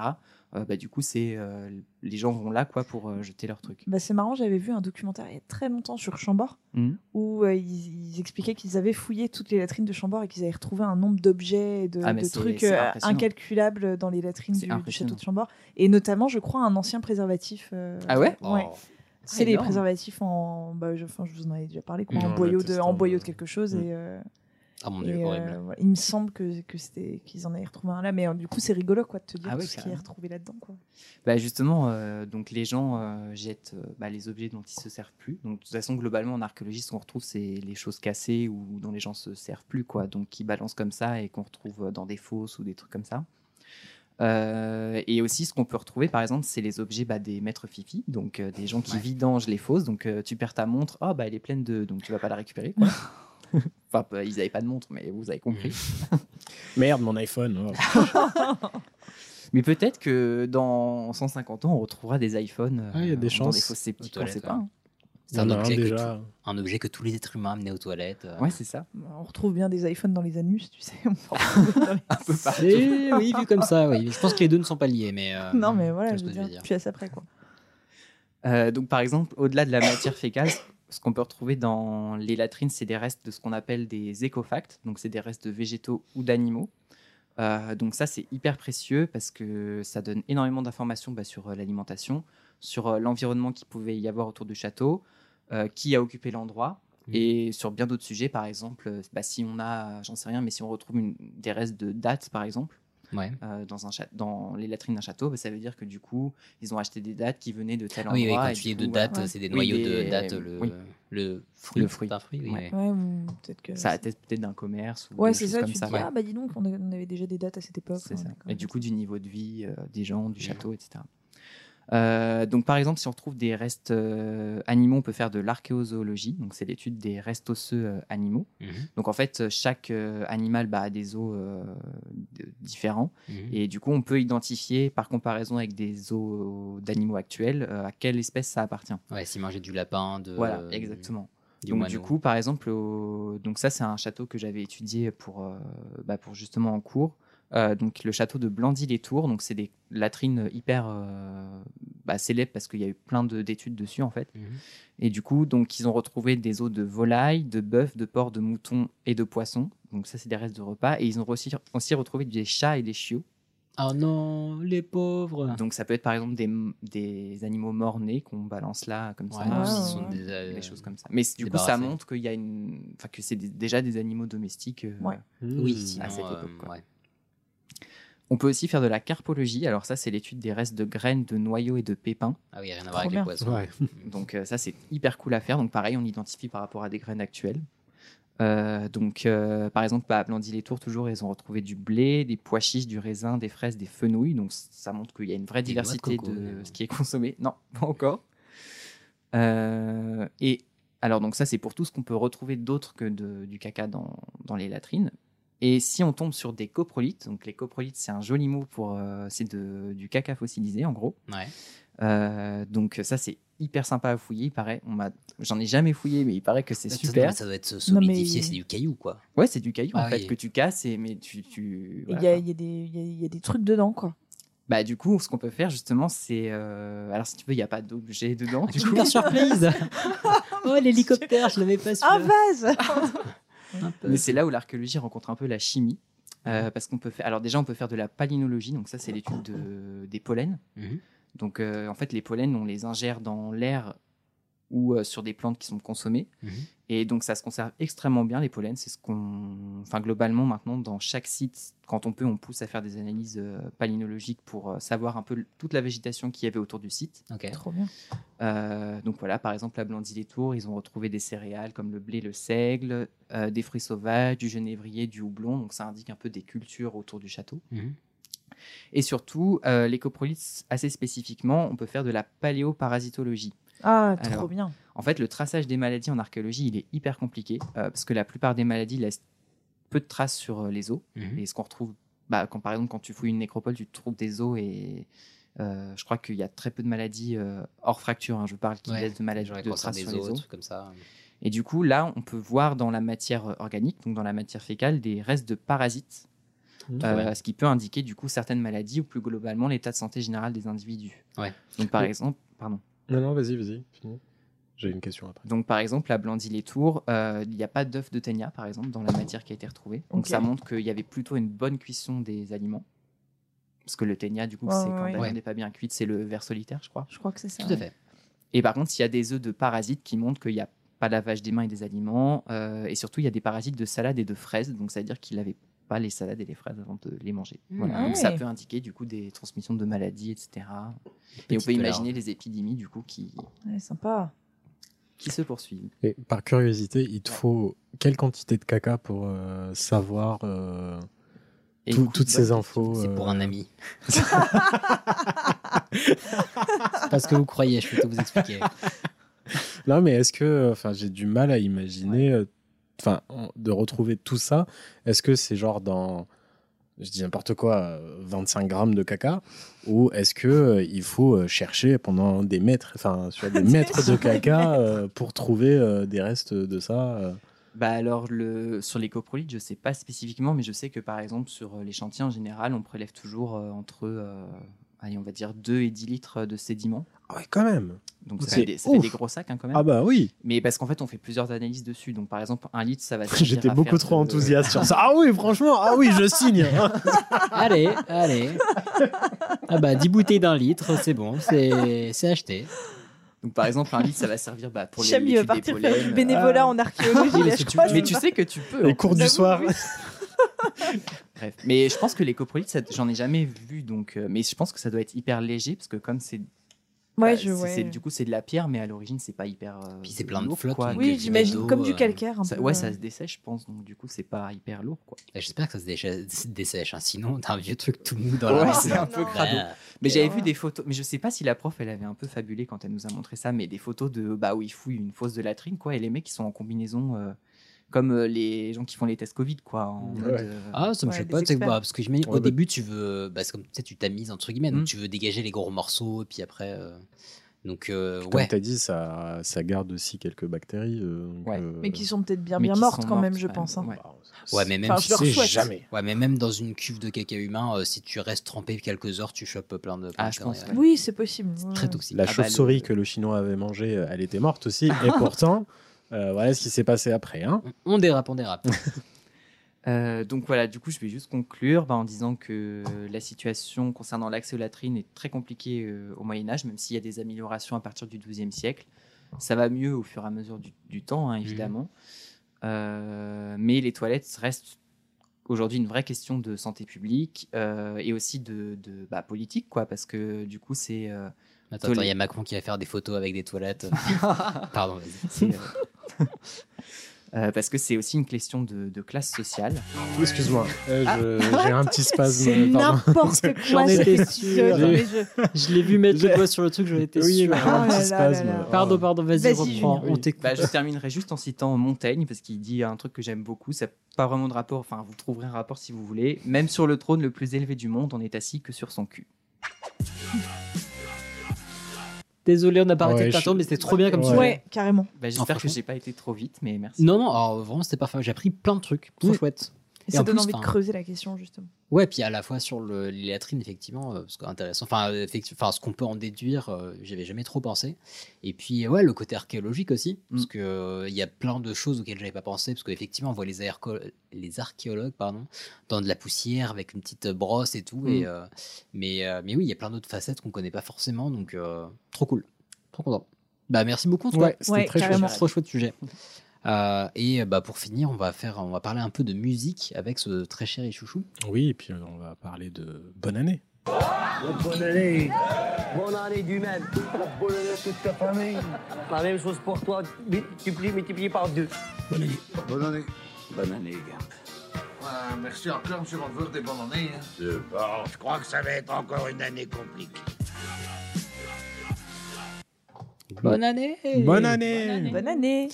Euh, donc ouais, moi je vais vous parler de l'événement de musique classique le plus vu et le plus suivi au monde, avec 50 millions de téléspectateurs. Une goutte d'eau par rapport à l'Eurovision. C'est euh, ben justement, il est diffusé donc dans plus de 90 pays dans le monde et juste bah, Ah pour de- avoir une vision, le- le- l'Eurovision, euh, donc l'année dernière, en 2022, euh, elle était, enfin c'était l'é- l'événement musical le plus suivi, mais bon donc là c'est tout type de musique Mhm. et ça a été diffusé donc dans 40 pays et aussi sur TikTok.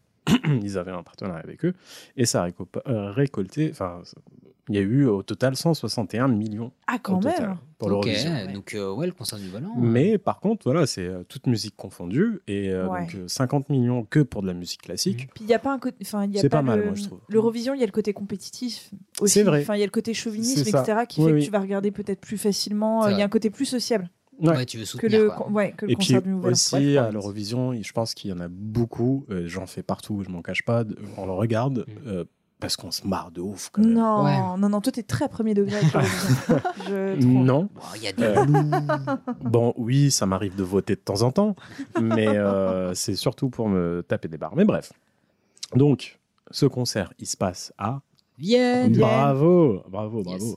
Euh, donc, euh, pour euh, les Américains qui nous écoutent, c'est en Autriche. Oh. Euh, donc, le concert se Pas joue au Golden Hall du Musikverein, qui, d'après certains et Wikipédia, c'est l'une des trois plus belles salles au monde, avec le Symphony Hall de Boston et le Concertgebouw d'Amsterdam. Ah, salle de concert, ok. Je pense. Et Oui, l'opéra du château de Versailles. Voilà, Désolé, je- j'étais obligé de la. L'Opéra Royal du Château de Versailles, bien entendu. Euh, ouais, voilà. Enfin, moi, je- honnêtement, je préfère l'opéra de Château de Versailles parce que bah, le Golden Hall, bah, il faut aimer déjà les dorures. Là, il y en a, c'est partout, partout, Ouais. partout, partout. Et puis aussi, bah, le- l'extérieur, c'est une architecture euh, néoclassique. euh, C'est assez strict, non Enfin, Oui. comme architecture. oui, oui, Bah, un peu trop carré, Oui. quoi. un peu trop pour moi en tout cas. Mais on s'en fout. Donc, euh, le Golden Hall, il peut accueillir 1744 places assises. Ah, quand même. dont- et puis, en plus de ça, à peu près 300 personnes debout. Pareil, pour vous donner un exemple, le Bataclan, euh, ça peut accueillir 1500 personnes. Mhm. Donc, euh, c'est un tout petit Ouais. peu plus qu'un Bataclan. Je crois que tu peux faire des pogos pendant un concert de musique classique? Je suis pas sûr. Peut-être pas celui-là. Je crois que ça s'y prête pas. Peut-être ouais. pas celui Bah, il y a des moments, pourquoi pas? en tout cas, Julien, si tu as envie d'essayer un jour, eh ben, Tu as deux options pour assister euh, au concert. Euh, la première, c'est être de bonne famille. Non pas que je suis en train de critiquer ta famille, mais Ah, euh, en gros, euh, il faut s'appeler soit Fuchs, Schubert ou Wagner. En gros, c'est des places qui sont attitrées et qui se refilent de père en fils. Ah oui, aux fa- grandes familles de compositeurs. Mm. Oh. Compositeurs et puis de- des nobles, etc. Mais c'est pas ton cas? Ah non, Non, pas du tout. Tu t'appelles pas Julien Fuchs? Non. Non. Euh, bah, il te reste encore une option, euh, bah, c'est de jouer à la tombola. Oh, Et, euh, en gros, tombe- Tu peux t'inscrire, tu peux t'inscrire euh, un an à l'avance. Et euh, bah, les inscriptions commencent le 1er et se terminent le 28 février. Et si vous êtes tiré au sort, bah, le, le résultat tombe en mars. Donc en soi, T'as le temps de te préparer, quoi. tu as le temps de te préparer et. Combien ça coûte Ouais, j'allais Eh ben dire, voilà. ça Ça qu'on coûte veut combien cette savoir. petite Et bah, merveille contrairement à ce qu'on pense, bah, les premières places ne coûtent pas un rein et demi. Ah, 12,30 moins cher, moins que Euh, pour une journée, oui. Ah la vache. vache ah, Solidays, vous déconnez vraiment. hein. Ouais, mais il y en a un où tu as une bonne partie qui va pour une bonne cause, et là, pas sûr que ça part. Enfin bref. Oh. Donc les premières places, elles partent à 35 euros. Ah la vache Oh Ah oui.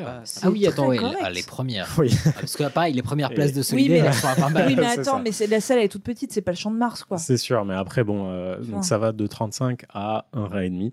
Donc euh, 1200 euros quand même. La vache, Mm. j'ai dit Ah huit ouais. fois la vache, mais franchement la vache quoi. Euh, C'est une somme. et bon, même si on dit 35 euros, c'est rien, bah, à part ça, enfin, il faut rajouter les transports, le, longe- le logement, euh, et puis bien sûr, ma basket chaussette, c'est non. Ah, tu parles Hein de trucs à Vienne, je crois que c'était solidaire. Non, non. non, non, euh, j'ai même fait, euh, juste par Ouais, donc curiosité, euh, venir avec une tenue correcte. Tu viens ouais. pas en, ouais, en sac à peur. et puis euh, juste par curiosité, je suis allé sur Airbnb et t'as un logement à Vienne, c'est 100 euros par jour. Quoi. Pour, ce, euh, ce qui est pas, pas déconnant, parce que c'est le prix d'un hôtel euh, pour moyenne deux- classe. ouais. Oui, pour un Airbnb quand même. Bah, ça, ça dépend du Airbnb. Oui, c'est ce que j'allais dire, ça dépend du Airbnb. Si c'est Oui. juste euh, des toilettes et un, et un fauteuil, bon. J'ai pas traîné, j'ai juste regardé un peu la fourchette. Et...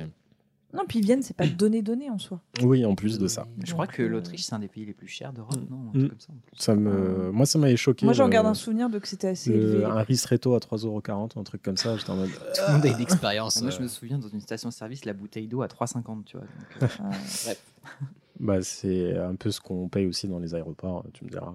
Bon, Sauf alors, que- on disait bref, le donc- concert. Donc oui, le concert, très bien, très bonne transition. Comment ça se passe?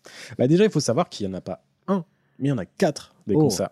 Il y en a un le 30 décembre, Ouais. un autre le 31 décembre, Mhm. et il y en a deux le 1er janvier.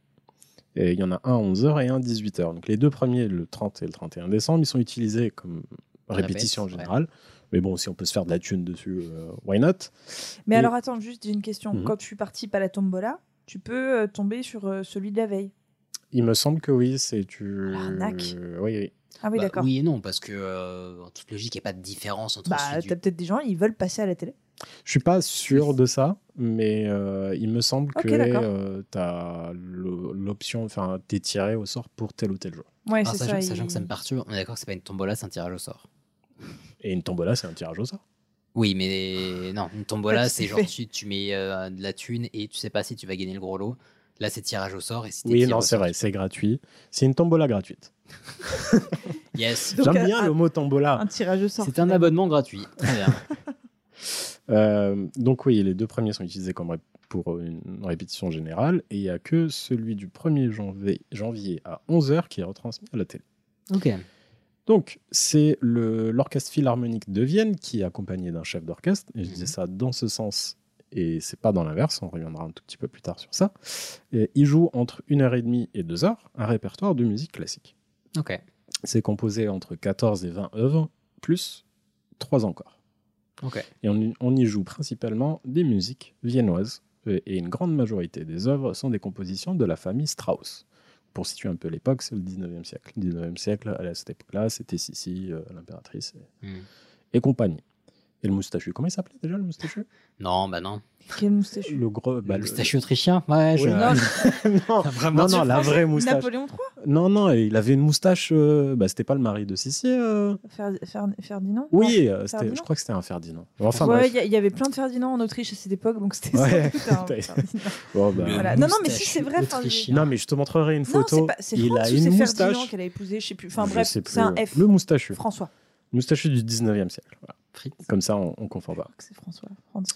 En tout cas, donc, euh, une grande partie de la composition, c'est, ça vient de la famille Strauss, et j'en suis sûr que vous en connaissez au moins une ou deux. Euh, dans la famille Strauss, je demande le père, Johann Strauss. Et euh, hop, La marche de Radetzky. tout à fait. Donc, c'est une musique qui est composée en 1848 euh, en l'honneur du maréchal autrichien du même nom, qui a gagné la bataille de Custoza. C'était une petite guerre entre l'Italie et puis l'Autriche. Ça, ça a de la gueule pour l'entrée à ton mariage quand même.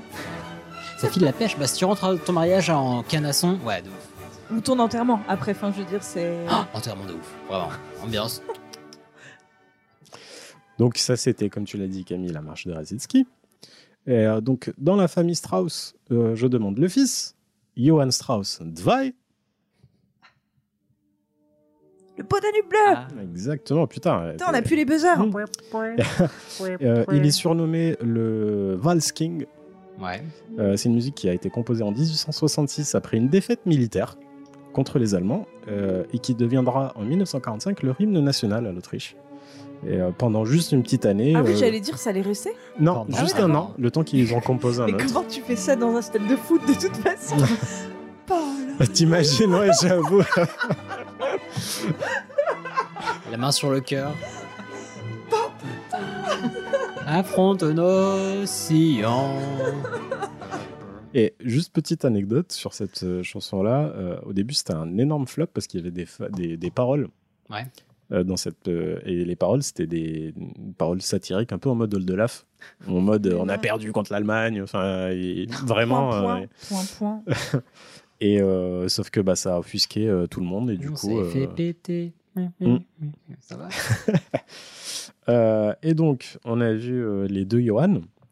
Euh, et donc, dans la famille Strauss, maintenant, je, demande le frère. Ah oui. Le frère de Johann euh, Joseph Strauss. Et ça, c'est un tout petit peu moins connu que les deux précédents. précédents. Euh, mais il a quand même composé 300 œuvres, Pierre des Caraïbes. dont celle-ci.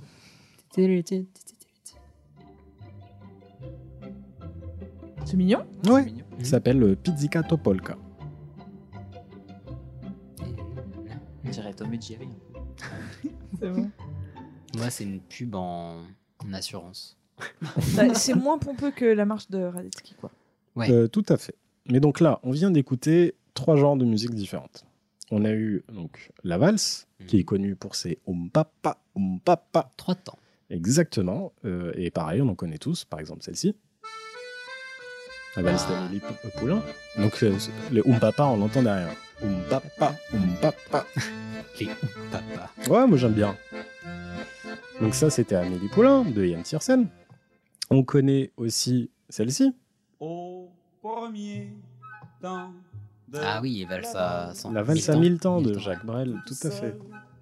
Le chanteur qui transpirait le plus de la terre. Oui, Ouais, c'est mais vrai. euh, bah, une valse à mille temps, ça va vite, hein, il le dit. Crapaud, c'était une fontaine, quoi. Et donc euh, le mot valse euh, vient de l'allemand, euh, euh, Walzer, qui veut dire tourner en rond. Voilà, petite anecdote. Ok. Donc ça, c'était la valse qu'on a entendue avec le beau Danube bleu. Il y a aussi la marche, la marche de Radetzky. Euh, c'est une musique euh, qui, euh, qui, qui a une cadence qui permet de faire avancer un cortège. Elle peut être rapide comme pour une marche militaire. Mhm. En France, c'est réglementé, c'est 120 BPM. En Allemagne, c'est 110. Elles peuvent être un tout petit peu plus lentes, enfin un tout petit peu, elles peuvent être bien plus lentes comme pour une marche euh, funèbre. Ah ouais, oui, Qui tu- là, c'est parce que tu vas pas marcher trop- tu aussi. vas pas ouais. quoi. Tu vas pas dire allez la mamie, hop. Euh, et on, pareil, on connaît aussi euh, plein de marches comme celle-ci.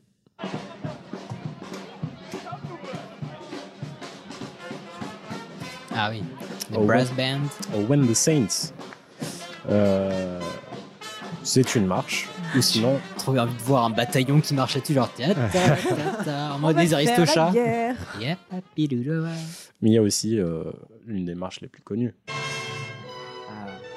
Marche nuptiale.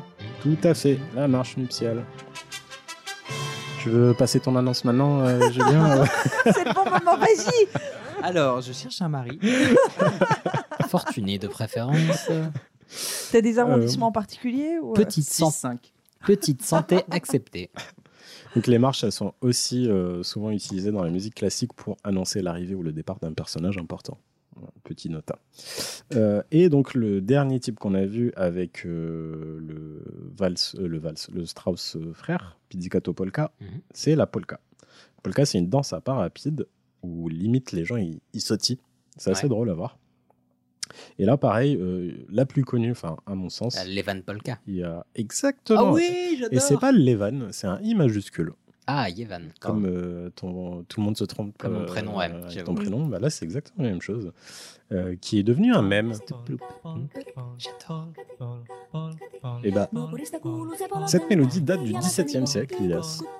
Les trucs, franchement, j'adore. Alors, vous moquez pas de moi, mais. Et tu connais euh, l'histoire Alors non. Ah. Euh, je connais juste bah, le, le groupe qui l'a fait connaître de manière moderne, qui chante ça. Pendant le confinement, ils ont enregistré une version, euh, enfin ils ont réenregistré une version, euh, tous à distance et tout. Et voilà, ça rentre bien. et je l'ai- J'ai dû l'écouter des dizaines de fois. Ouais, ouais bah, elle, est, elle est- elle est assez chouette. En fait, c'est l'histoire d'amour entre deux ados où euh, la fille, elle n'obéit pas à sa mère pour aller danser la polka. Et son, am- son amoureux, qui, un peu qui revient, enfin, elle va danser avec son amoureux, et quand il rentre, sa mère la chope, euh, elle commence à l'engueuler, et puis son amoureux, bah, il envoie chier sa belle-mère. Ouais, c'est ça un peu l'histoire. Oh. Ah, alors, ouais, ça me fait penser à des, euh, à des chansons paillardes, mais c'est une autre histoire. qui ont une trame tout à fait similaire. Mais Mm. euh, Mais on s'éloigne là avec euh, les, les chansons paillardes, on s'éloigne un peu trop du mais, euh, sujet mais la principal. Yevan Polka, j'ai trouvé un, j'adore. Je sais pas, ça me. Ouais, elle est ça me- chouette. Ça me détend, ça me met de bonne Je humeur. l'ai écouté plusieurs fois en, en Non, cherchant. Ça fait un peu Marie Laforêt. euh. Oui, c'est vrai. Oui, c'est vrai. Euh, donc maintenant qu'on connaît le déroulement, revenons un peu sur son histoire. Mhm. Et spoiler, c'est pas ouf. Donc, le premier concert est donné le 31 décembre 1939. Donc déjà, époque pas ouf du tout. Fin des années 30. euh, C'est ça. Début des années 40, finalement. Et donc, euh, ce premier concert est appelé le Kriegswinterhilfswerk, Bah, Il y a- déjà, le- il y a le Ah, mot qui veut dire le soulagement de la guerre d'hiver. Enfin, la guerre Yes Ah, et la guerre d'hiver en plus, la meilleure. Vas-y, le moustachu En gros, il avait, euh, ce concert avait comme but de remonter le moral des gens. Et d'après Wikipédia, il fallait, euh, c'était fait pour récolter de l'argent pour acheter du fuel pour chauffer la- les maisons des plus pauvres. Le téléthon de la guerre, C'est finalement. ça. Et à mon avis, euh, dans cet article-là, il devrait y avoir un petit astérix devant pauvre. Parce que ça m'étonnerait que ce soit pour tous les pauvres. Est-ce qu'on hein. peut dire que du coup, c'était les... enfin, c'était un petit peu le concept des restos du cœur à la base? Enfin, euh, Des enfoirés? Euh, C'est un peu ça, Ouais, oui. c'est un- c'est un Finalement, dîner- Sauf que là, c'est vraiment juste pour remonter le moral. euh. Ouais, c'est un dîner de charité, quoi. Un gala de charité. Oui. Ok. Oui, oui, oui, oui. Et donc, euh, le... Hmm Pourquoi pas Pourquoi pas Finalement. Bah oui. En tout cas, donc le concert a été organisé euh, par le ouvrez les lapins, euh, le parti du Rassemblement national, pardon, le parti national socialiste des, ouais, je, je me trompe souvent, le parti national socialiste des travailleurs allemands. Mhm. Donc euh, c'est bon nazi. Et donc ouais, euh, là euh, le chef d'orchestre qui tend le bras avec une baguette, ça prend une autre dimension Oui, tout de oui, suite. hein. Donc, c'est di- dirigé par le chef d'orchestre euh, Clemens Krauss. Euh, c'est un chic type qui, euh, malgré le fait de ne pas être un vrai adhérent au parti nazi, Mhm. en gros, il n'avait pas la carte de fidélité, quoi. hein. Euh, pourtant, son nom de famille se termine par SS. Et euh, il y a une histoire qui dit qu'il l'avait quand même essayé euh, en 1933. Donc, il avait postulé pour avoir cette carte de fidélité, mais qu'on le lui a refusé parce qu'il avait, il, il était pris pour un opportuniste. C'était un peu le Manuel Valls autrichien, en fait. Oh. Tu vois, c'est- Très joli, très joli. et euh, bref, donc il- fait jouer euh, donc euh, Clemens là, il fait jouer euh, du Strauss, euh, qui à l'époque était un répertoire négligé, Mhm. et c'était dans le but de remettre la musique autrichienne en haut des top charts de l'époque. Et ça a eu un énorme succès qui le fait revenir tous les ans, le 31 décembre et le 1er janvier, jusqu'en 1945, où il a dû céder sa place pendant son procès de dénazification. Désolé les gars, je peux pas aller au concert, j'ai procès. Mais par contre, il y a quand même réchappé parce qu'il avait aidé des juifs à se cacher, dont la belle-fille d'une des Strauss. Ok. D'un des Strauss, plutôt. Et euh, Nazi fun fact, euh, Goebbels adorait le- les compositions de Strauss. Et quand il a appris que bah, il avait des origines juives, euh, bah, il a écrit dans son journal intime qu'il l'a caché pour ne pas ébranler la culture allemande. Ok, rigolo. C'est rigolo qu'il est. Ah ouais, non, mais en fait, je pense qu'il a pesé les pour et les contre. Il s'est dit. euh, Ouais, en plus, euh, ouais. Ça veut Euh, dire que niveau sociétal, culturel, tu dois masquer Ça, trois ouais. choses. Ouais. Et puis, euh, et euh, comment il s'appelle Clemens Krauss, là, il était même en contact avec euh, Hitler. euh, il parlait souvent d'opéra avec lui, Mhm. apparemment, et tout. Vraiment un chic type, chic quoi. type, ouais. cool, cool. Vraiment, ouais. Une brave personne. Mhm. Euh, donc, à la mort de Krauss, donc en 1954, c'est le violoncelliste Willy Boskowski qui le remplace. Sauf que 25 ans plus tard, bon, ça fait quand même euh, une paire d'années après, euh, Willy fait un AVC, miskin. Ok, bah oui, le pauvre. Et du coup, il se retrouve parisé du côté droit. Et donc, euh, bah, impossible de diriger le concert du Nouvel An. Eh ben, allez, côté gauche. Euh, ouais, mais c'est quand même pas évident. Donc, euh, c'était le concert de 1981, et là, il y a une nouvelle ère qui commence. Euh, donc, on arrête complètement de prendre exclusivement des Autrichiens. Mhm. qu'on s'ouvre à d'autres nationalités. Mais surtout, à partir de 1986, le chef d'orchestre est changé tous les ans. Mhm. Mais pas le, mais pas l'orchestre. Non. Ok. Enfin, l'orchestre, il est embauché. Enfin, ils ont des, des Oui, c'est CDI, l'orchestre de Vienne, voilà, c'est ça. Et donc depuis, on a eu 18 au total. Et il faut savoir que c'est l'Orchestre Philharmonique de Vienne, qui, enfin que l'Orchestre Philharmonique de Vienne est un orchestre autogéré. Donc c'est pas le chef d'orchestre qui choisit ses musiciens, Ah, c'est l'inverse. c'est les musiciens qui choisissent le chef d'orchestre. Tadadam. Euh, y en a- J'ai écrit plein de blagues de merde que je, Non, non, mais découvre sont- sur Non, le mais tas. Mais il faut les utiliser. Ben oui, ben oui. Dommage, sinon. Quel gâchis. Euh, et dans toute l'histoire de, de l'orchestre philharmonique, il y en a eu un qui a refusé. Bernard Haitink, euh, qui a rendu l'orchestre Furax parce que c'est pas possible, on ne dit pas Nine au Philharmonique de Vienne. Et euh, même, quel égo. Ouais, sauf que c'est quand même la classe. Il a accepté plusieurs années plus tard Mhm. et il l'a fait pour son tout dernier concert. Donc il Ah, a c'est- sur ça et classe. franchement, je trouve ça pas mal du Ouais, tout. c'est joli. Bah, au niveau carrière, c'est pas mal. C'est pas mal du tout, ouais. Et donc voilà, c'est l'orchestre qui fait honneur d'inviter un chef d'orchestre. Et il y a des chefs d'orchestre français qui y sont allés ou euh, Non. Non. Même pas André Rieu même pas André Rieu, c'est ce que j'allais dire. Il est pas français en plus, je crois. Je sais pas. mais- Suisse. Non, non, euh, j'ai regardé et euh, il y a eu un japonais. Sinon, après, c'est quasiment que des Hongrois, des Autrichiens, des Allemands. euh, les voisins, quoi. Des yaya, quoi. C'est un peu comme les papes, quoi. C'est très, même très C'est centré ça. euh, Mm. sur un pays, quoi. Ouais, ouais, ouais. Et donc euh, là, en 2023, ça sera le maestro Franz Welser Most qui va diriger le concert pour la troisième fois, Mhm. après 2011 et 2013. Il me semble qu'il y a eu des Italiens, donc il n'y a pas eu que des... Ah, quand même, Ouais. quand même. Mais c'est peut-être un Italien des, des Alpes, tu vois. Oui. Talent du Nord. Ouais.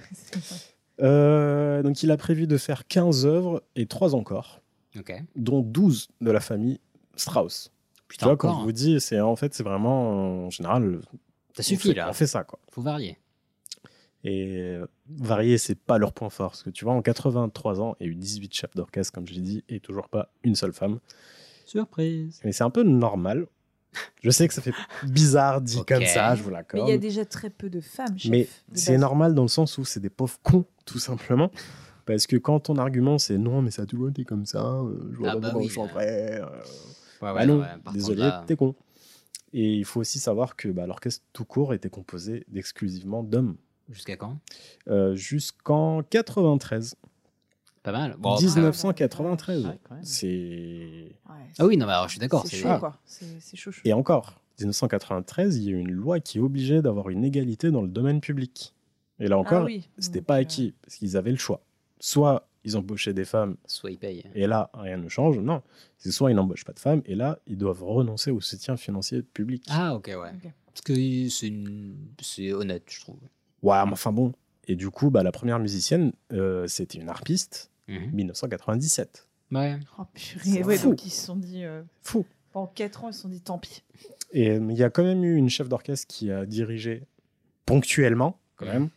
Faut pas déconner. hein. Euh, le Philharmonique, euh, c'est une Australienne qui s'appelle Simone Young, et c'était en 2005. Ok, oui, t- euh, très tard. ouais. Très, très, très, très, très 17 tard. ans. Et j'ai regardé, là, euh, je suis allé sur leur site, j'ai euh, cliqué sur découvrir le- l'orchestre, Mhm. nos musiciens. Donc en 2023, là, au prochain concert, euh, il y aura 154 musiciens et seulement 20 femmes. Ok, ouais, donc non, toujours pas Mais- niveau, euh, Non, niveau toujours diversité. Après, de toute façon, juste quand tu regardes, euh, ça, le, le public qui va donc à la version qui est, qui est montrée à la télé, euh, ça, ça pue pas la jeunesse de toute Ouais, façon. c'est quoi. petit vieux. euh. Oui, Vraiment, non. Ça pue oui. pas. euh, Enfin, c'est. Bah déjà, faut, pour connaître, eh bah, faut s'être levé. Les plus un- jeunes, c'est des boomers, quoi. Bah, oui, mais du coup, pour connaître, faut s'être levé au moins un 1er janvier avant 11h du matin. Mais après, faut être, faut regarder cette chaîne-là. Faut... Pour faire l'avocat du diable, j'avais vu, euh, je sais plus, je crois que c'était C'est à vous, un truc comme ça, où il y avait un violoncelliste qui avait fait, en plus c'était les, les quatre saisons de, Vivaldi, il avait fait un album dessus, et euh, il disait, bah, c'est normal que ça se rajeunisse pas le public parce que c'est pas un type de musique qui plaît aux jeunes. La musique classique en général, c'est tu le découvres sur le tard. Moi Alors, à 18 ans, je kiffais pas. Ouais, je suis pas forcément d'accord non plus parce qu'on kiffe. euh, Enfin, on, on Bien a- sûr, il y a des exceptions, mais euh, je suis désolé quand tu. euh, moi, je vais à un concert, enfin, euh, de, de, de- je dis n'importe quoi, de rap ou un truc comme ça. Enfin, de, je vais au Solidays, par exemple. La moyenne Mhm. d'âge, elle est de 20 ans. Et je, quand on est allé voir euh, le chef d'orchestre euh, breton, là, de Brestois, Spinozzi. Spinozzi, Ouais. Le moyen d'âge a été pas de 20 ans non plus. Oui, mais ce que je veux dire, c'est que c'est, ça dépend aussi de ce à quoi tu es exposé. Et mettons, si au Solidays, tous les ans, il y avait un moment de classique, bah peut-être que ça peut encourager les gens à s'intéresser. Ah, mais clairement, habitude là, et- je- c'est pour ça aussi que j'essaye de faire beaucoup de, de, de- de sujets musicaux en rapport avec la musique classique. parce Et que la je musique classique t'en remercie. Ah, j'espère bien. Et il n'y a, a pas, enfin, je veux dire, de- dans les salles de spectacle dans lesquelles j'ai pu bosser, il n'y a pas que des. Enfin, Dieu merci, moi je trouve qu'il y a quand même du public euh, qui a tendance à être jeune. Enfin, et Hmm. Bien sûr, peut-être oui, que c'est et, là-dessus, euh, mais. Non, peut-être que c'est plus ponctuel chez les jeunes et chez les. C'est con à dire, mais peut-être que les vieux qui ont un peu d'argent et plus de temps, bah forcément, t'as- c'est plus Ouais. régulier. Je pense pas que ça soit juste une histoire d'argent. hein, euh, Non, non, c'est pas. bah, mais une histoire de- temps et de. Ouais, Parce de- que quand tu vois Céline. Dion, euh, sa place, elle est pas Ouais, c'est- à oui, 15 oui, euros. mais, mais la musique classique de base, ça fait snob. Et il y a Mm. beaucoup de jeunes. Écoute, c'était quelqu'un à Radio France qui bossait là-bas qui m'expliquait ça, que de base, du coup, pour euh, beaucoup de jeunes, tu peux avoir un a priori négatif parce que ça renvoie à une image pas accessible. Tu sais, c'est hyper procéduré, c'est-à-dire que tu vas déjà avoir l'orchestre qui monte, t'as le type qui arrive, il est en queue de pie, salut, Ouais, c'est sûr que machin. tu peux pas Tu peux pas- tu euh, peux- Voilà, il y a, dire, euh, y a un côté quoi. hyper procédurier, hyper pompeux et qui peut refroidir vachement euh, les gens aussi. Oui, peut-être. Donc je, je sais pas, mais c'était un point de vue que j'avais trouvé intéressant à entendre Hmm. à l'époque. C'est pas le concert où tu te dis je vais m'éclater, je vais danser et tout quoi. C'est plus. Ah non, pas là, ouais. On est- c'est- ouais, ouais. C'est beau et tout, mais c'est. Enfin, c'est pas le truc où tu irais tous les week-ends pour te pour t'amuser quoi. Je Mm. Non, pense. clairement. Non, c'est sûr, ça, ça cible des gens. Mais pareil, enfin, je reviens à ce que tu, tu disais, Camille. Il faut justement faire un, un pas en avant vers ça. Il faut, Ah parce bah que là, oui, par exemple, clair. je vous donne un exemple. Euh, en 2003, il y a un membre de l'orchestre qui déclarait, un mo- de, de l'orchestre de Vienne, Mhm. qui déclarait dans une interview pour une magazine, un magazine, excusez-moi, trois femmes, c'est déjà trop. Oh putain, la vache. Lorsque nous en aurons 20%, l'orchestre sera ruiné. Nous avons fait une grosse erreur et nous le regretterons amèrement. Ah, mais ruiné, genre, de genre elles ont des doigts en patate, quoi. Et c'est déjà trop, tu vois.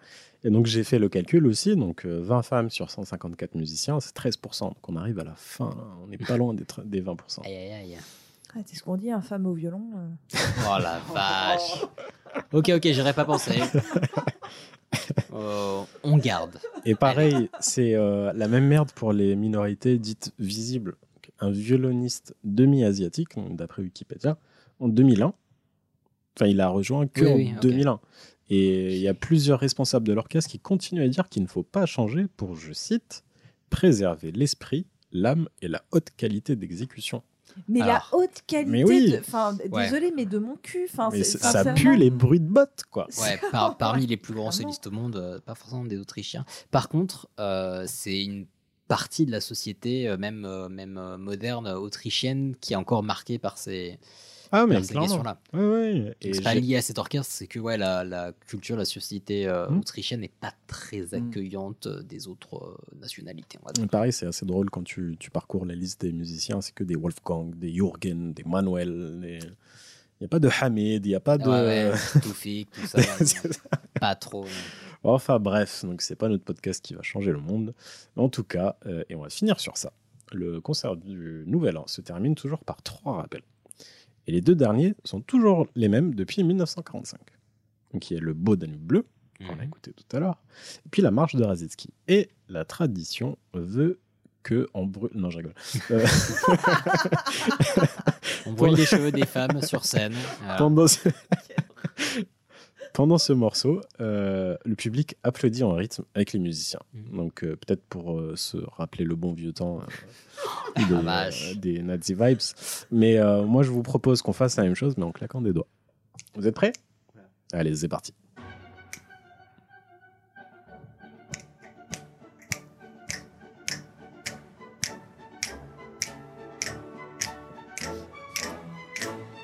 Alors si vous nous voyez, on n'a pas du tout l'air bête là. Quelle ambiance de fête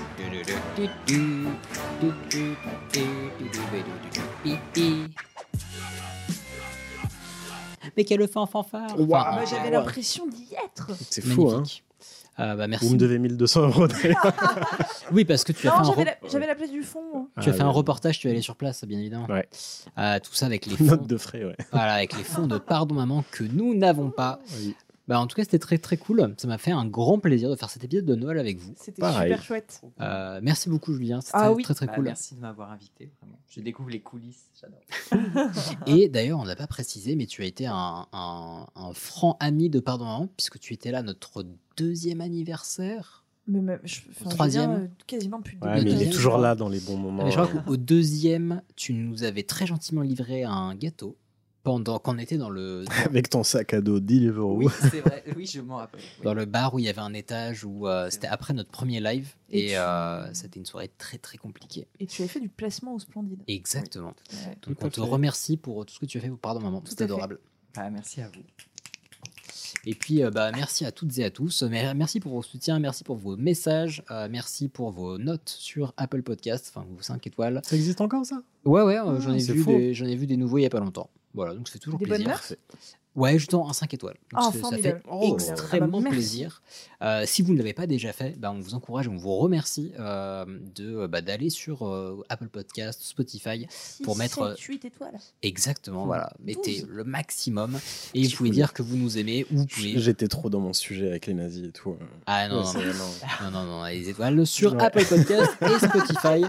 Voilà, vous, vous pouvez dire que vous kiffez que Camille parce que Ichouchou parle trop trop de trucs à droite.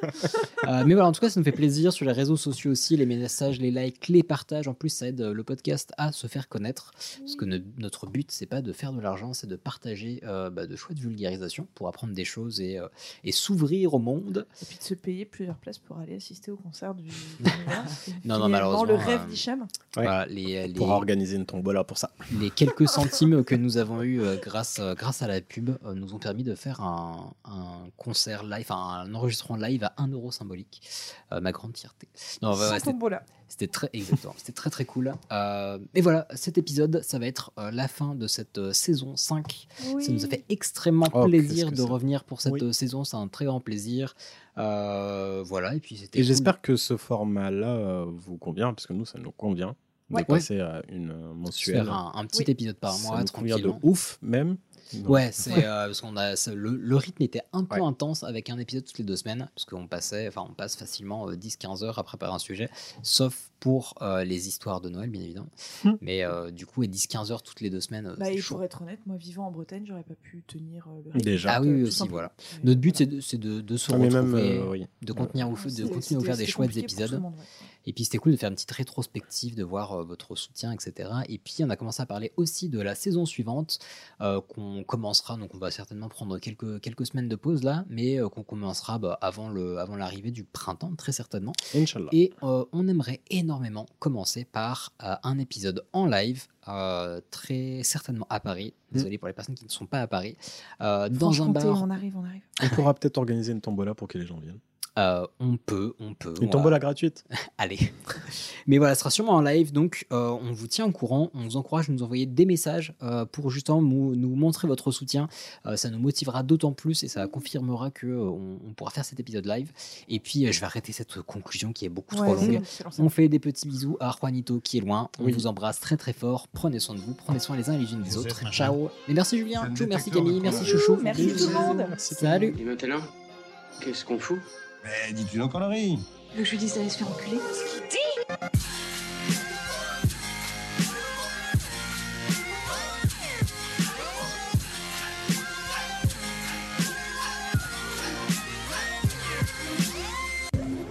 Vulgaire Je trouve ça vulgaire. Oui, je trouve ça vulgaire.